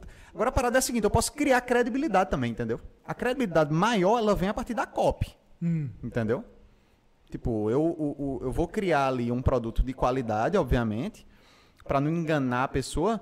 Só que o que faz a pessoa ter a impressão de que aquele produto tem credibilidade é a minha copy, é a minha pesquisa. Então, se o cara, se eu vou vender um produto que promete resolver o problema da artrite, eu vou fazer uma pesquisa que embase tudo que eu, que eu precisar para que quando a pessoa lê, ela diga, caramba, isso aqui realmente faz sentido. Tô entendendo. Eu, tô, eu, vou, eu vou insistir nesse ponto, porque, como eu disse no começo, eu Sim. gosto de ser bem provocativo e eu sei que Certeza. você não foge da conversa também. certeza. É, mas, bicho, eu quero entender. Porque eu, eu acho que muitas vezes, ah, e é um bem julgamento meu mesmo assim, Sim. eu acho que muitas vezes tem, existe um mercado muito. um mercado de mentiras. É. Um mercado baseado em mentiras. Sim. Onde a gente vê um fulano que alugou uma Ferrari durante o fim de semana, gravou, um, sei lá, oito horas de aula.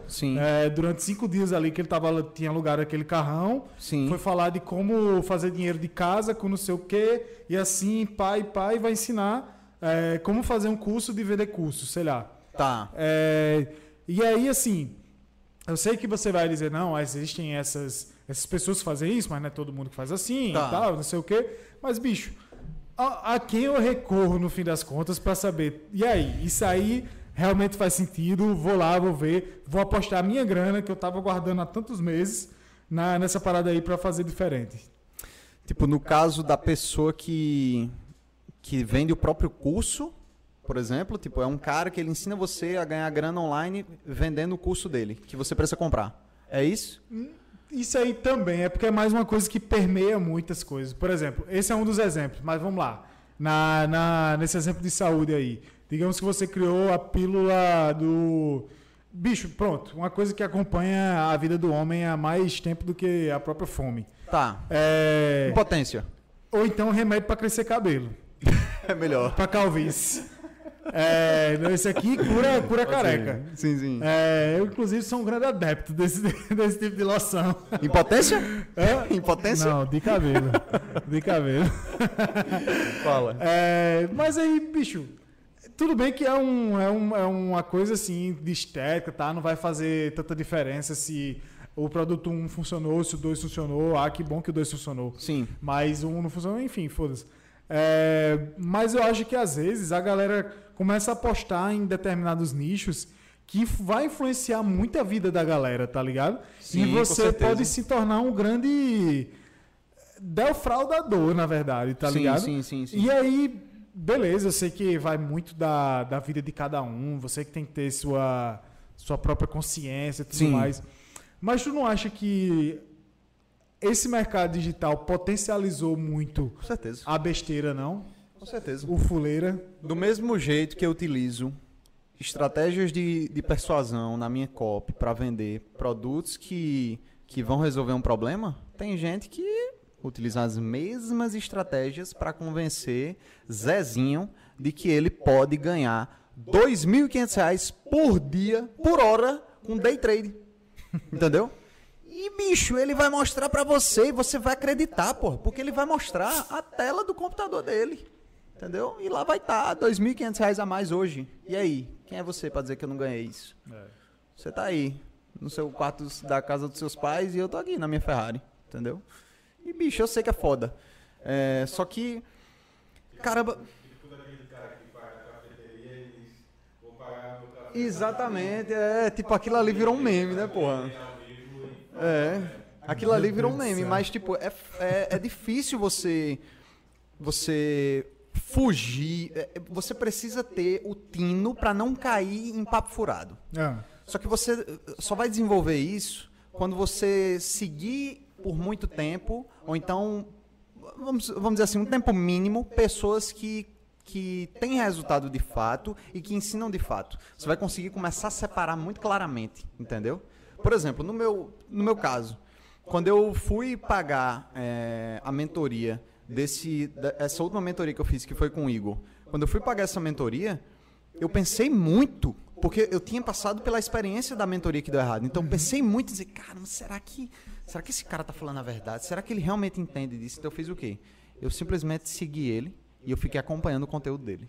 Eu acompanhei, e acompanhei, e acompanhei. E aí teve um momento que eu cheguei pra ele e eu falei, bicho, é o seguinte, eu já fiz um curso muito parecido, que eu imaginava ser muito parecido com o que ele ia ensinar. É, vale a pena eu fazer? E aí, obviamente, ele falou que valeria a pena, mas ele pegou e ele me mostrou porque valeria a pena. Tá. Entendeu?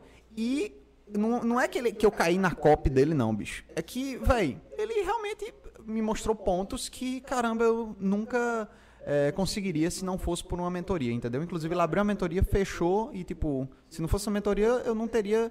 é, eu não estaria tendo os resultados que eu tô tendo hoje, por exemplo. Então, tipo, você precisa confiar, você não pode, é, tipo, desconfiar de 100% das coisas, só que você precisa ter muito tino. Eu acompanhei muito o conteúdo dele, eu acompanhei muito o conteúdo de Janderson quando eu fui fazer a, a primeira mentoria. É, tipo, não foram mentorias baratas e, tipo, é, é o que dá pra fazer, entendeu? Conversar com pessoas e tudo mais. Eu sei que é difícil, a gente tá passando por um momento que é, a, a questão da ostentação, ela vem muito pra chamar atenção. É.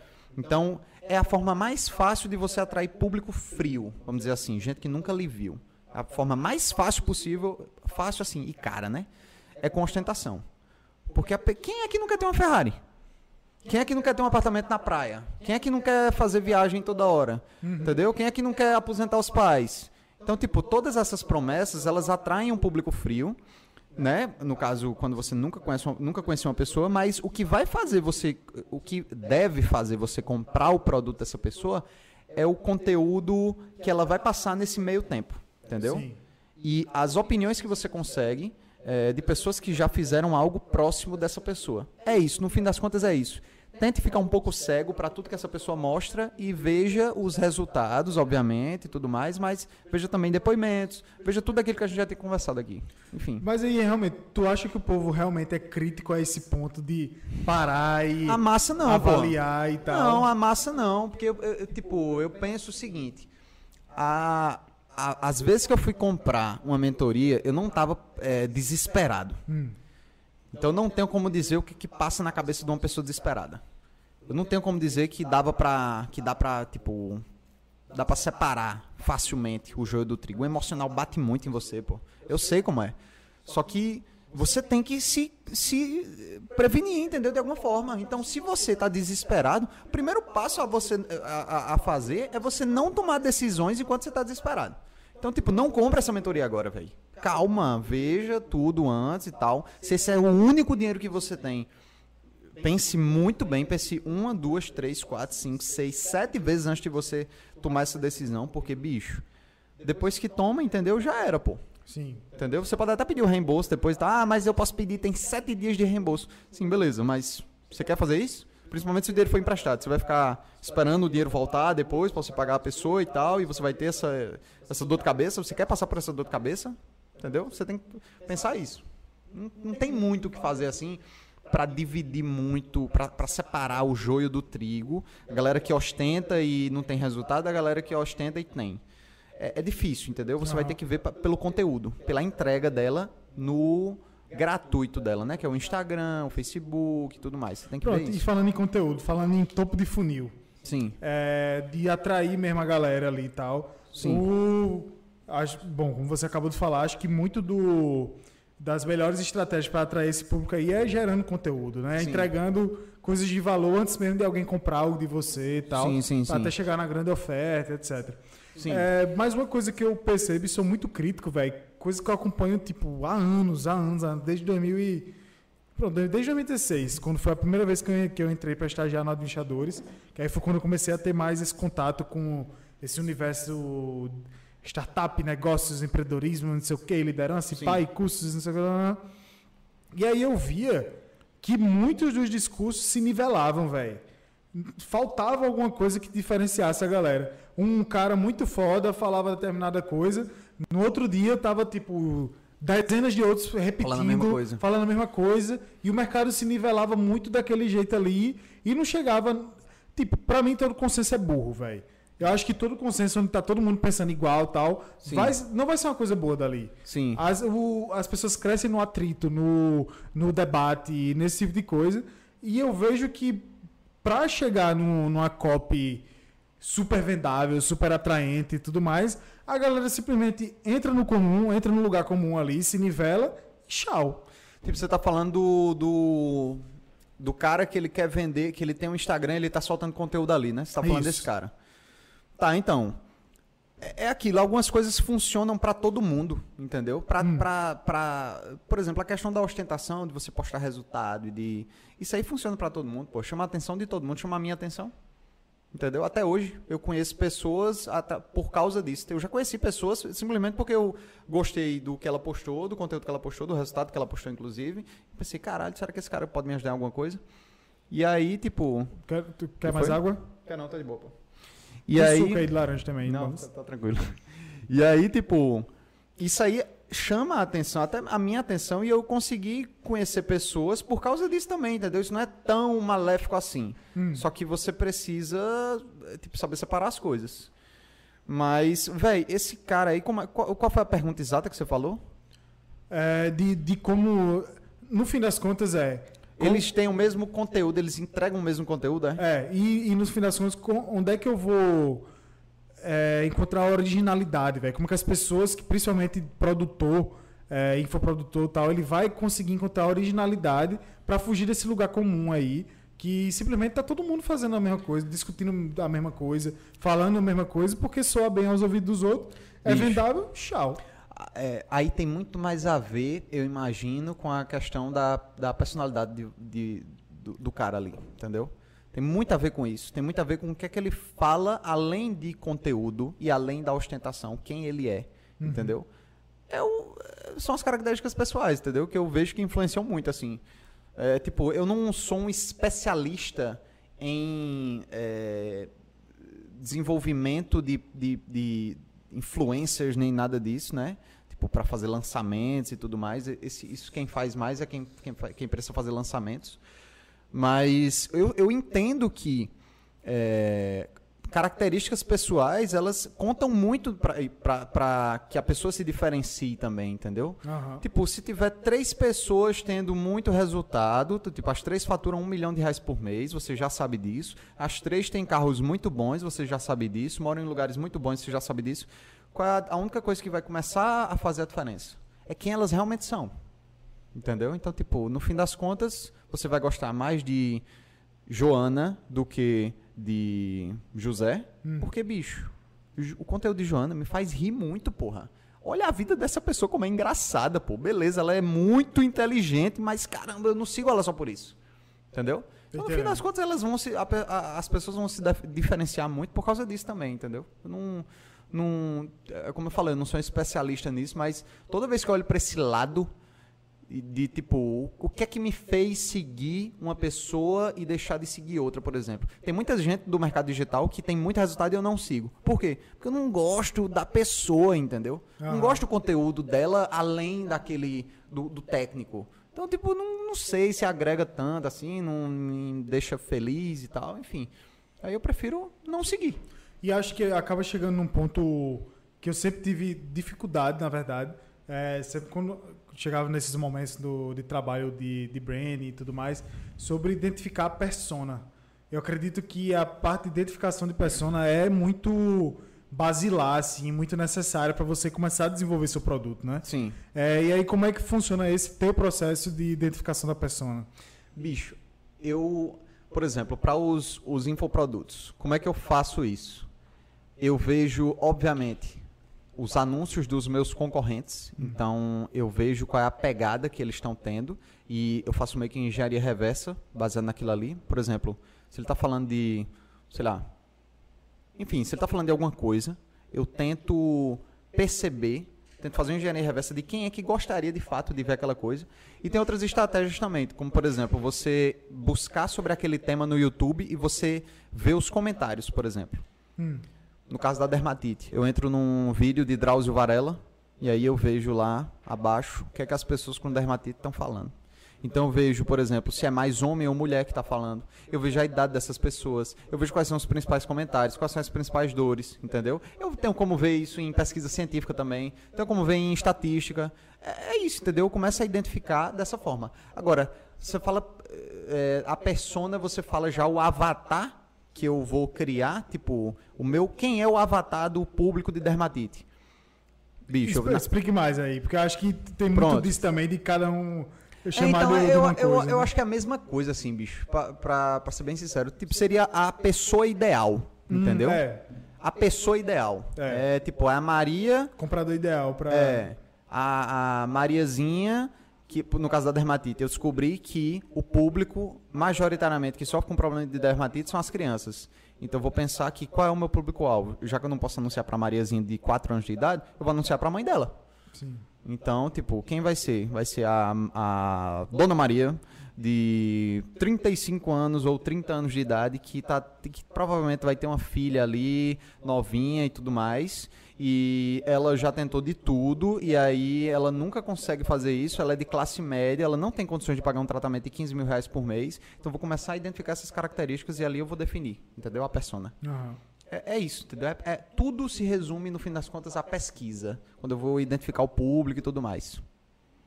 Entendi, bicho. Caramba, tá sendo uma baita de uma aula aqui, viu? O Lucas aí tá só lembrando. Esse Lucas de Cal, o editor, tá só lembrando das aulas dele de publicidade que ele não vai faz. Faz dois anos que não vai. É foda. Sei como é que não foi jubilado ainda, né? Porque. Dois céu, anos aí, porra. Tá trancado, tô vendo. É, bicho, é, eu tô achando muito desse papo. Tem, a gente tem, tem interação aí da galera?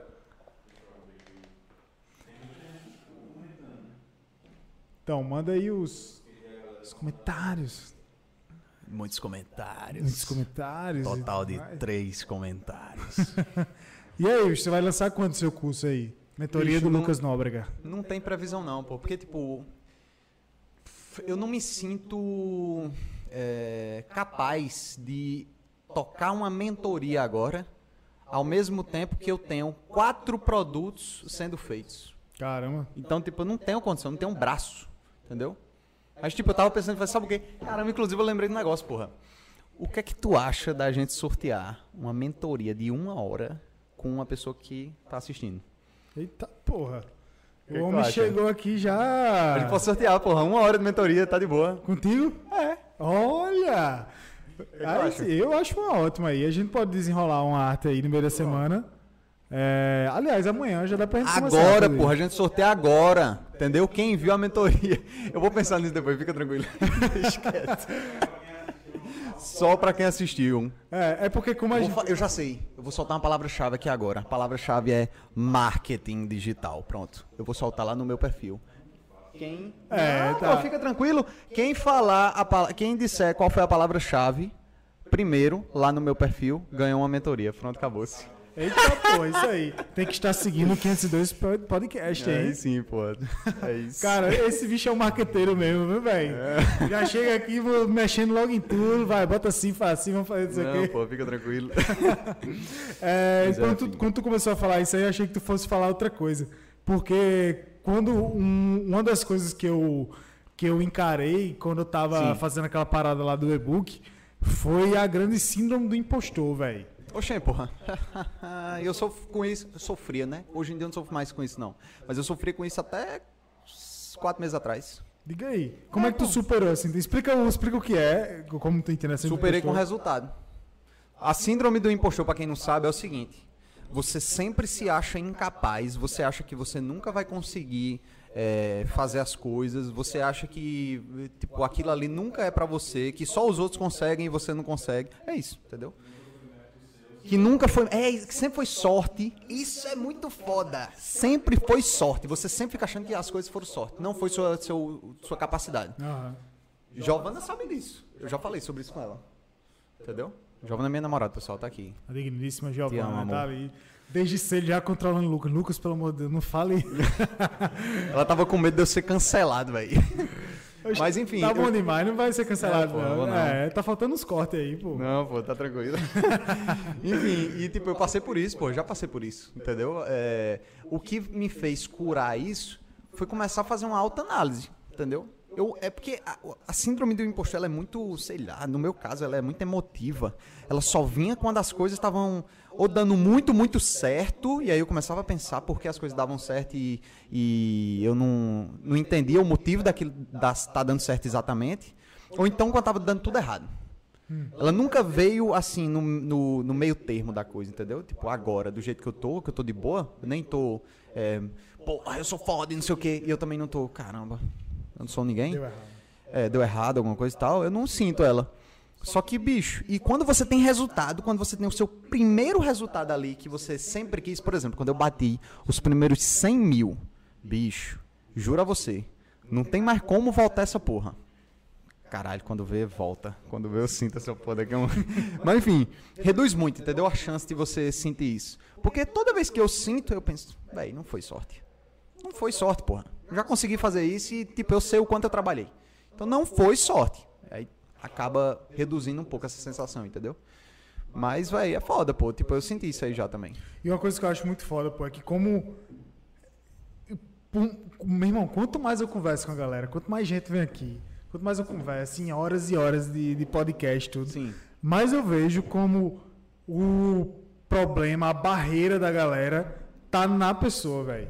É, pô. Como é cada um que simplesmente vai, vai ser o maestro da sua vida, É. que realmente é, e que é só você que é seu próprio inimigo, velho. Você que. Véi. Tem uma, tem uma parada que eu não dava o menor valor. Quando a, quando a gente tá começando no mercado digital, em qualquer outro, outra coisa, a gente sempre quer saber os hacks secretos. Ou então a fórmula mágica para você conseguir fazer muita grana online de forma rápida, imediata e tal. E tipo, você esquece ou você não dá o devido valor a uma parada, que é uma palavra que eu odeio, inclusive. Que tipo, banalizaram, mas é o mindset. Mindset. Mindset. Tenha um mindset. Então, Tem um grande aí- mindset, mindset vencedor. então, aí, tipo, eu só fui perceber a importância disso depois que eu tive resultado. Depois que eu tive meu primeiro resultado, eu comecei a perceber a importância disso. Porque o meu mindset mudou. Entendeu? Muito louco isso, né, velho? Mudou. Aí eu fiquei, cacete, pô. Daí, era só isso que eu precisava. Era só virar essa chave. Mas esse sol, meu amigo. Mas esse só, pois é, pô, mas esse só teve suor pra caramba por trás, entendeu? Teve, tipo, é, produtos que deram errado, copos que deram errado, gente que passou a perna, dinheiro perdido, velho, teve muita coisa por trás. Só que depois que eu mudei, pronto. Eu não tenho mais o problema do, da, da síndrome do impostor, eu não tenho mais o problema de ficar com medo se um produto vai dar certo ou vai dar errado. Porque, bicho, se der errado, foda-se, entendeu? Eu faço outro. E vai virar. Porque eu sei fazer, entendeu? Só que é, é foda, né, pô? Um iniciante ter essa cabeça. Agora também tem um negócio. Quem tem essa cabeça, vira rápido. Entendeu? Consegue ter resultado rápido. Tipo, a galera que é mais fria, eu percebo muito isso. Quem é mais frio, assim, quem, tipo, não se abala tanto. Eu sou muito ansioso, porra. Tem um, tipo, eu, eu, hoje eu medito há mais de um ano, todo dia. Só que eu comecei a meditação por causa da ansiedade. Entendeu? E, tipo, o ansioso, pô, sofre demais, velho. Aí a pessoa que é fria, tu é, tu é um pouco ansioso? Bicho, já, eu já tive umas crises de ansiedade punk, Pois velho. é, pô. Então, tipo, o ansioso, porra, ele sempre tá pensando no pior, ele sempre tá pensando no amanhã, ele nunca tá pensando no hoje. E não se coloca no agora, tá Ele ligado? não se coloca, ele acha que tudo realmente vai dar errado, ele não consegue raciocinar sobre os. eh, refletir sobre os próprios pensamentos. Velho, eu só fui começar a refletir sobre meus próprios pensamentos depois que eu já tinha passado por, por toda a, a- a merda, entendeu?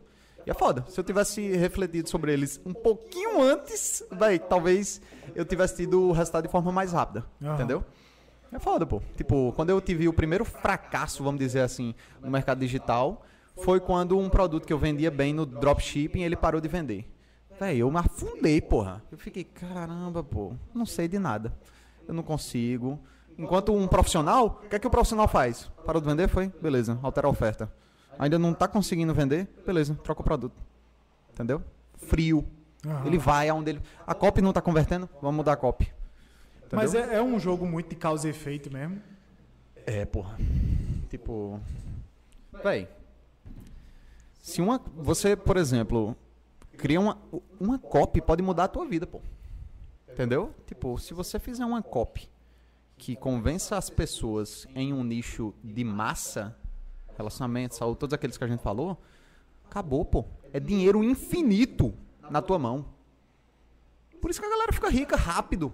Porque, velho, é só botar um real que vai sair dois, três reais do outro lado. Bota um real em anúncio, sai dois, três de faturamento. Um real em anúncio, dois, três de faturamento. A galera vai aumentando isso de forma exponencial e fica rico. É foda. Muito doido, velho. É foda, pô. Tipo, esse é um... Eu quero ficar rico rápido. Por onde é que eu começo? Véi, vá para o mercado digital de alguma forma. Dê um jeito. De... ô, ah, beleza, eu quero criar um podcast. Show. Beleza, já é alguma coisa. Já vai atrás. Já vai. Começa essa porra pra ontem, pô. Porque, velho, ninguém sabe como você vai estar daqui a quatro meses. Não tem noção, velho. A gente não tem noção, pô. Nesse mercado é assim, tipo, há três meses atrás o cara não é ninguém. E depois, pronto, já é um cara referência no mercado, porque, bicho, ele tem uma operação que fatura múltiplos milhões por mês.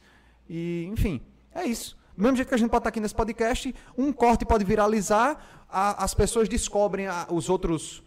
é, os outros episódios e, bicho, se encaixam com com o Gabriel e, porra, pronto, viralizou. A vida de Gabriel mudou. Entendeu? mesmo. Tipo, pode acontecer muita coisa e a galera não pensa no que pode acontecer de bom. Pensa no, muito mais no que pode perder. No prejuízo, É. na, na merda que dá e tal. É, tipo, fica pensando no. Eh, Tipo, ah, não sei se eu. Será que se eu botar 50 reais de tráfego por dia, será que volta? Foda-se se vai voltar ou não. Você vai aprender ali. Você gastou 50 reais, mas você aprendeu que você não pode gastar 50 reais daquela forma. Entendeu?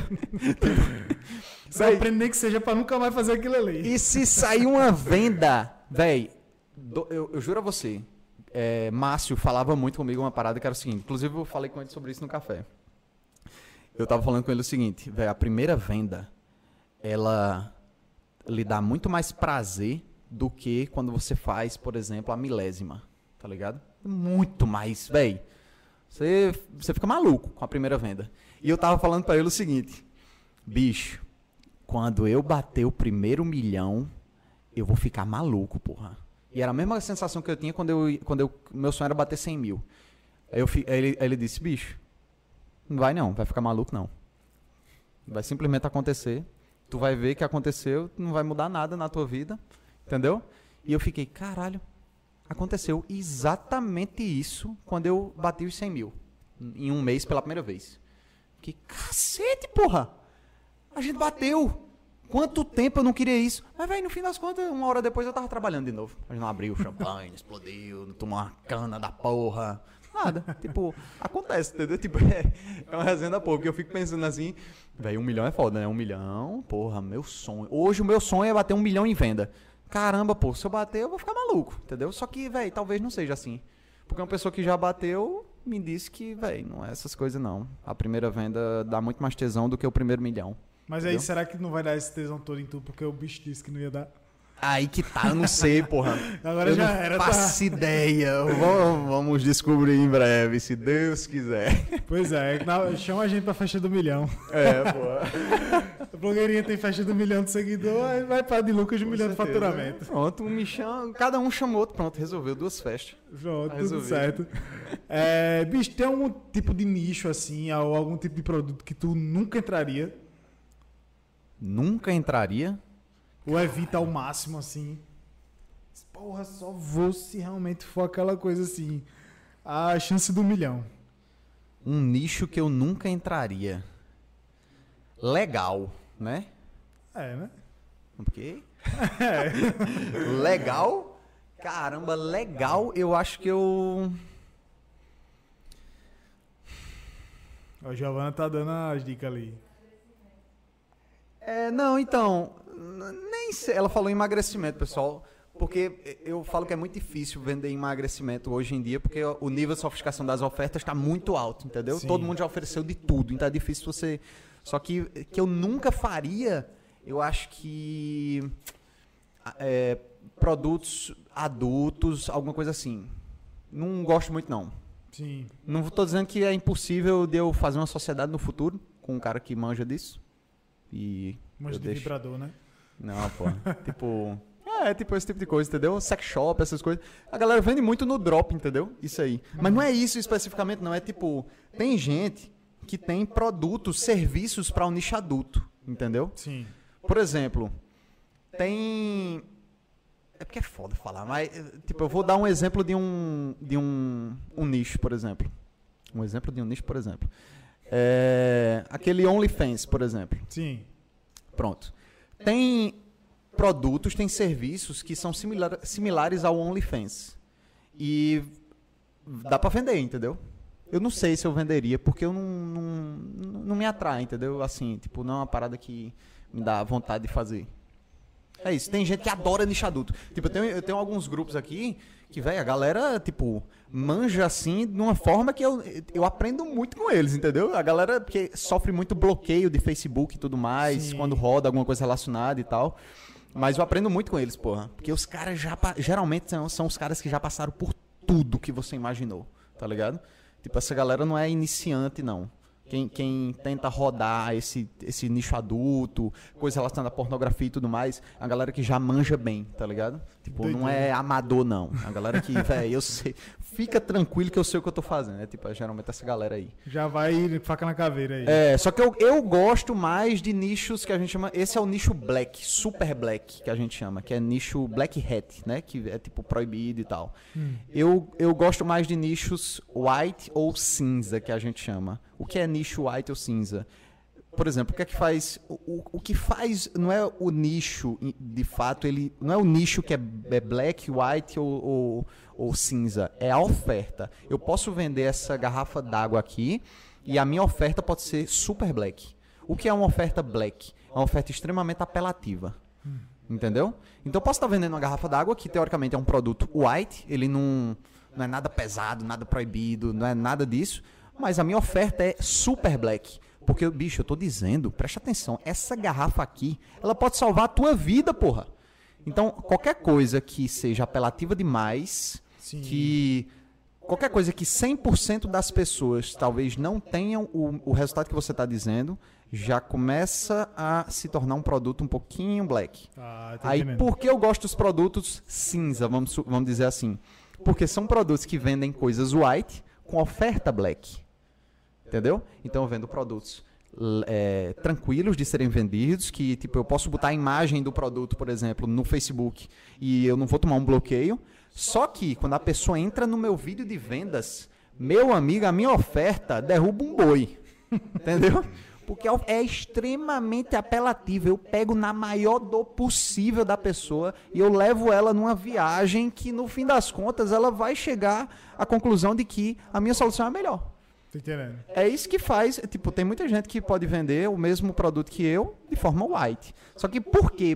Tipo, tu me perguntar, velho, por que tu, tu gosta de oferta black, por exemplo? Por que tu gosta de ser apelativo? Vende mais.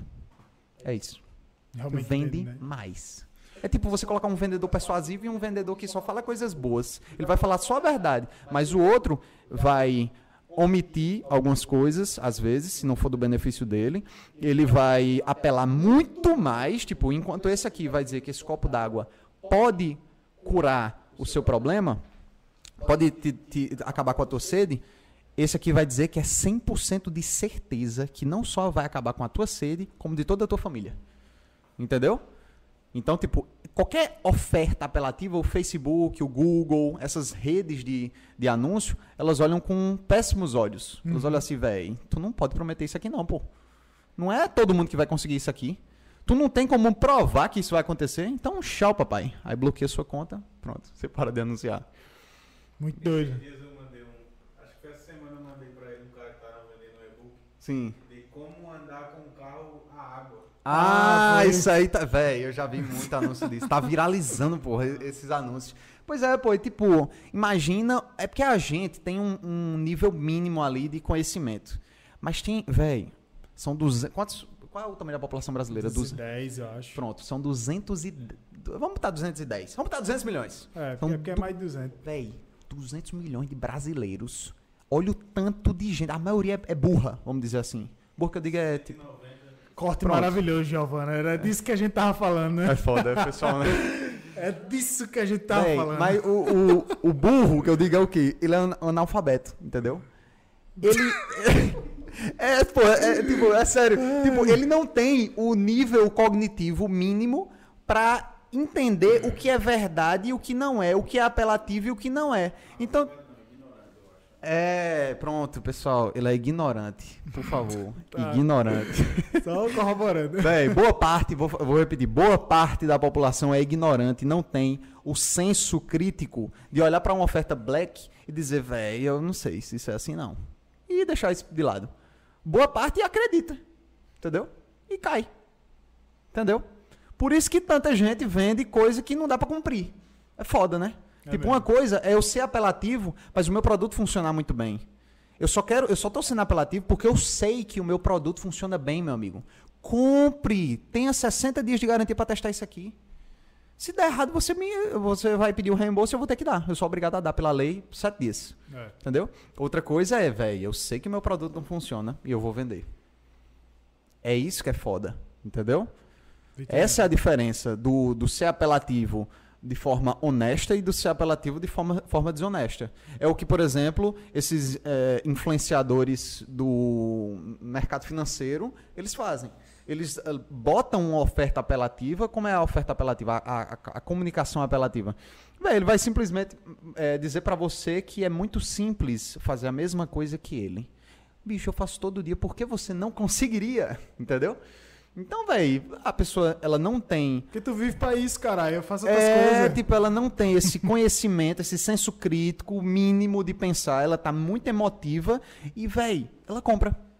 E o cara fica cada vez mais rico às custas do- da ignorância da população. Entendeu? Muito doido, né, velho? É, pô. E, tipo, tudo isso porque ele tem esse conhecimento de copy. o cara é bom de copy, pronto.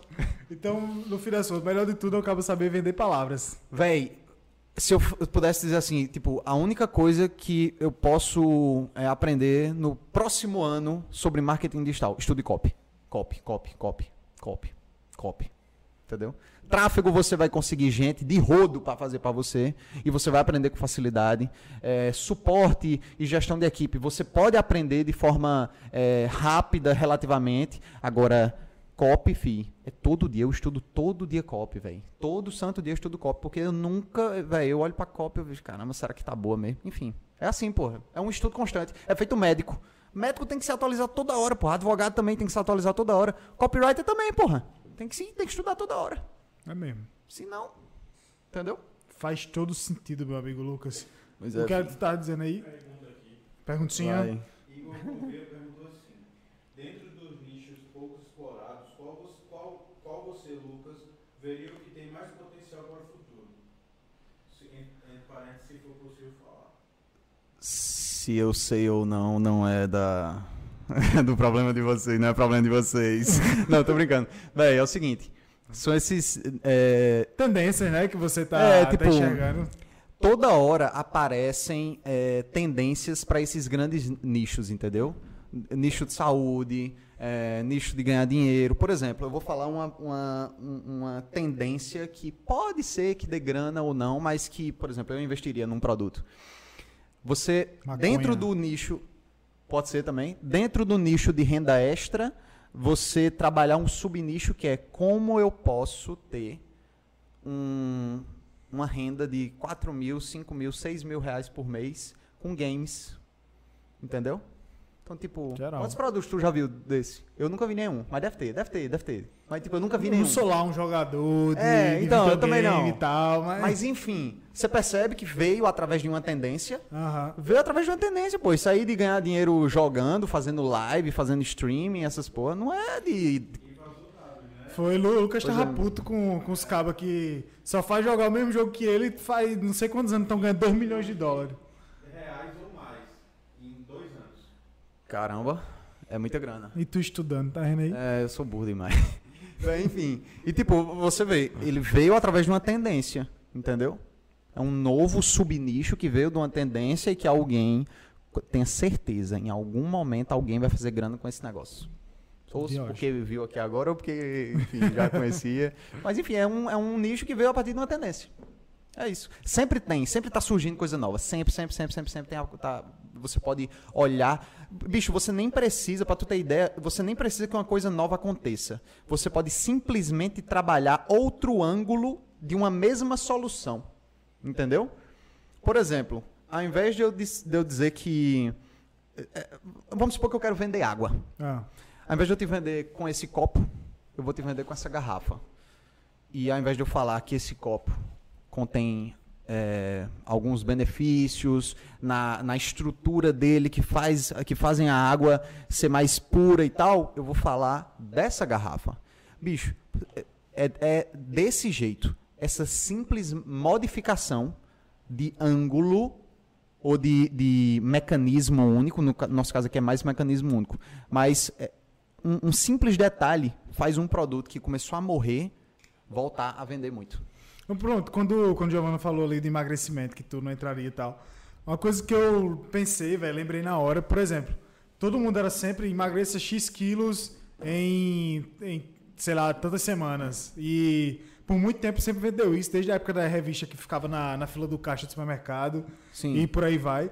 Mas uma coisa que eu tenho observado muito ultimamente são dos nutricionistas e nutrólogos e tudo mais, a galera dizendo: bicho, você não precisa emagrecer tantos quilos em tantas semanas. Vá mais devagar, vá É. mais de boa, aproveite seus momentos de família, não sei o que, não deixe de tomar sua cerveja no fim de semana, não deixe de comer o doce Sim, que você sim. gosta e tal. Vá de boa e tal. E, aca- e tá, pelo menos que eu tô vendo, é um discurso que tá sendo é, muito difundido mesmo da galera parar de focar nessa, nesse emagrecimento rápido, vicioso, muitas vezes nem é saudável, para um emagrecimento mais saudável, mais de boa, mais tranquilo ali. Então eu acho que é muito disso aí. É. Você tá vendendo o emagrecimento, no fim das contas, mas com outra perspectiva. É, tipo, o, o- você pode simplesmente, ao invés de você abordar, eu vou dar um exemplo melhor de ângulo.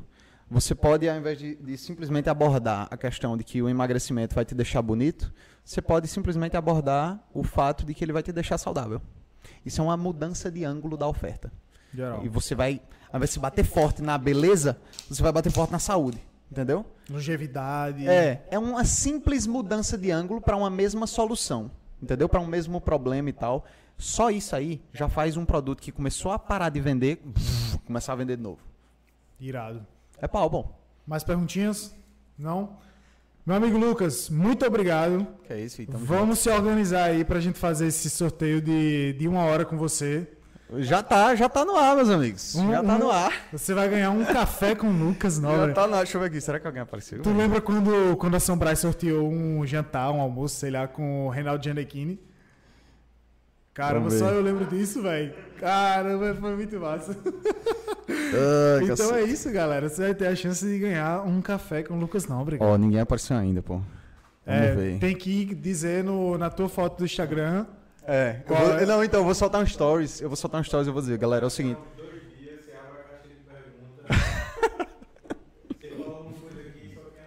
É, tipo, Pronto. domingo, tá ligado? A gente É, estabelece esse tempo pronto. aí. Dizer, Até pessoal. domingo. No domingo é, vai ser aberta essa caixa de É. perguntas. A primeira pessoa a responder Bicho, qual é a estratégia? Eu soltei a palavra-chave. a palavra-chave, eu soltei a palavra-chave no meio do conteúdo, pô, escondida. Então, véi, vocês vão ter que assistir ele Assista, todo.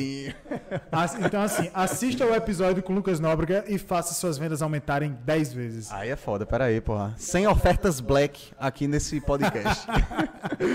Pois é isso, bicho. Obrigadão por ter participado aqui. Foi uma conversa irada. Gostei demais. Sempre bom ver você depois de tantos anos. Foi foda. Foi quanto tempo sem a gente se ver, velho? A gente tava comentando, um era dois anos? tempo. Tu- fala que Dois é anos é tempo? só de pandemia, homem. É, pô. Três anos. Vamos arredondar pros... Pros, vamos Pros quatro, três. né? É, pros quatro, pronto. É, si, deixa cinco. pois é isso, Leve. bicho. Obrigadão. Obrigado pra galera que acompanhou a gente, a galera que interagiu também. Tamo junto e mais, pô. Pois é Uma isso, honra. galera. Sigam a gente nas redes sociais, se inscrevam no canal aqui do YouTube. Logo mais tem uns cortes aqui maravilhosos de Lucas falando sobre a né? população brasileira. É, E é isso. Amanhã a gente vai estar no Apple Podcast, no Google Podcast, no Spotify, no Deezer, em todo canto. Vocês não vão escapar da gente. Aquele abraço e valeu!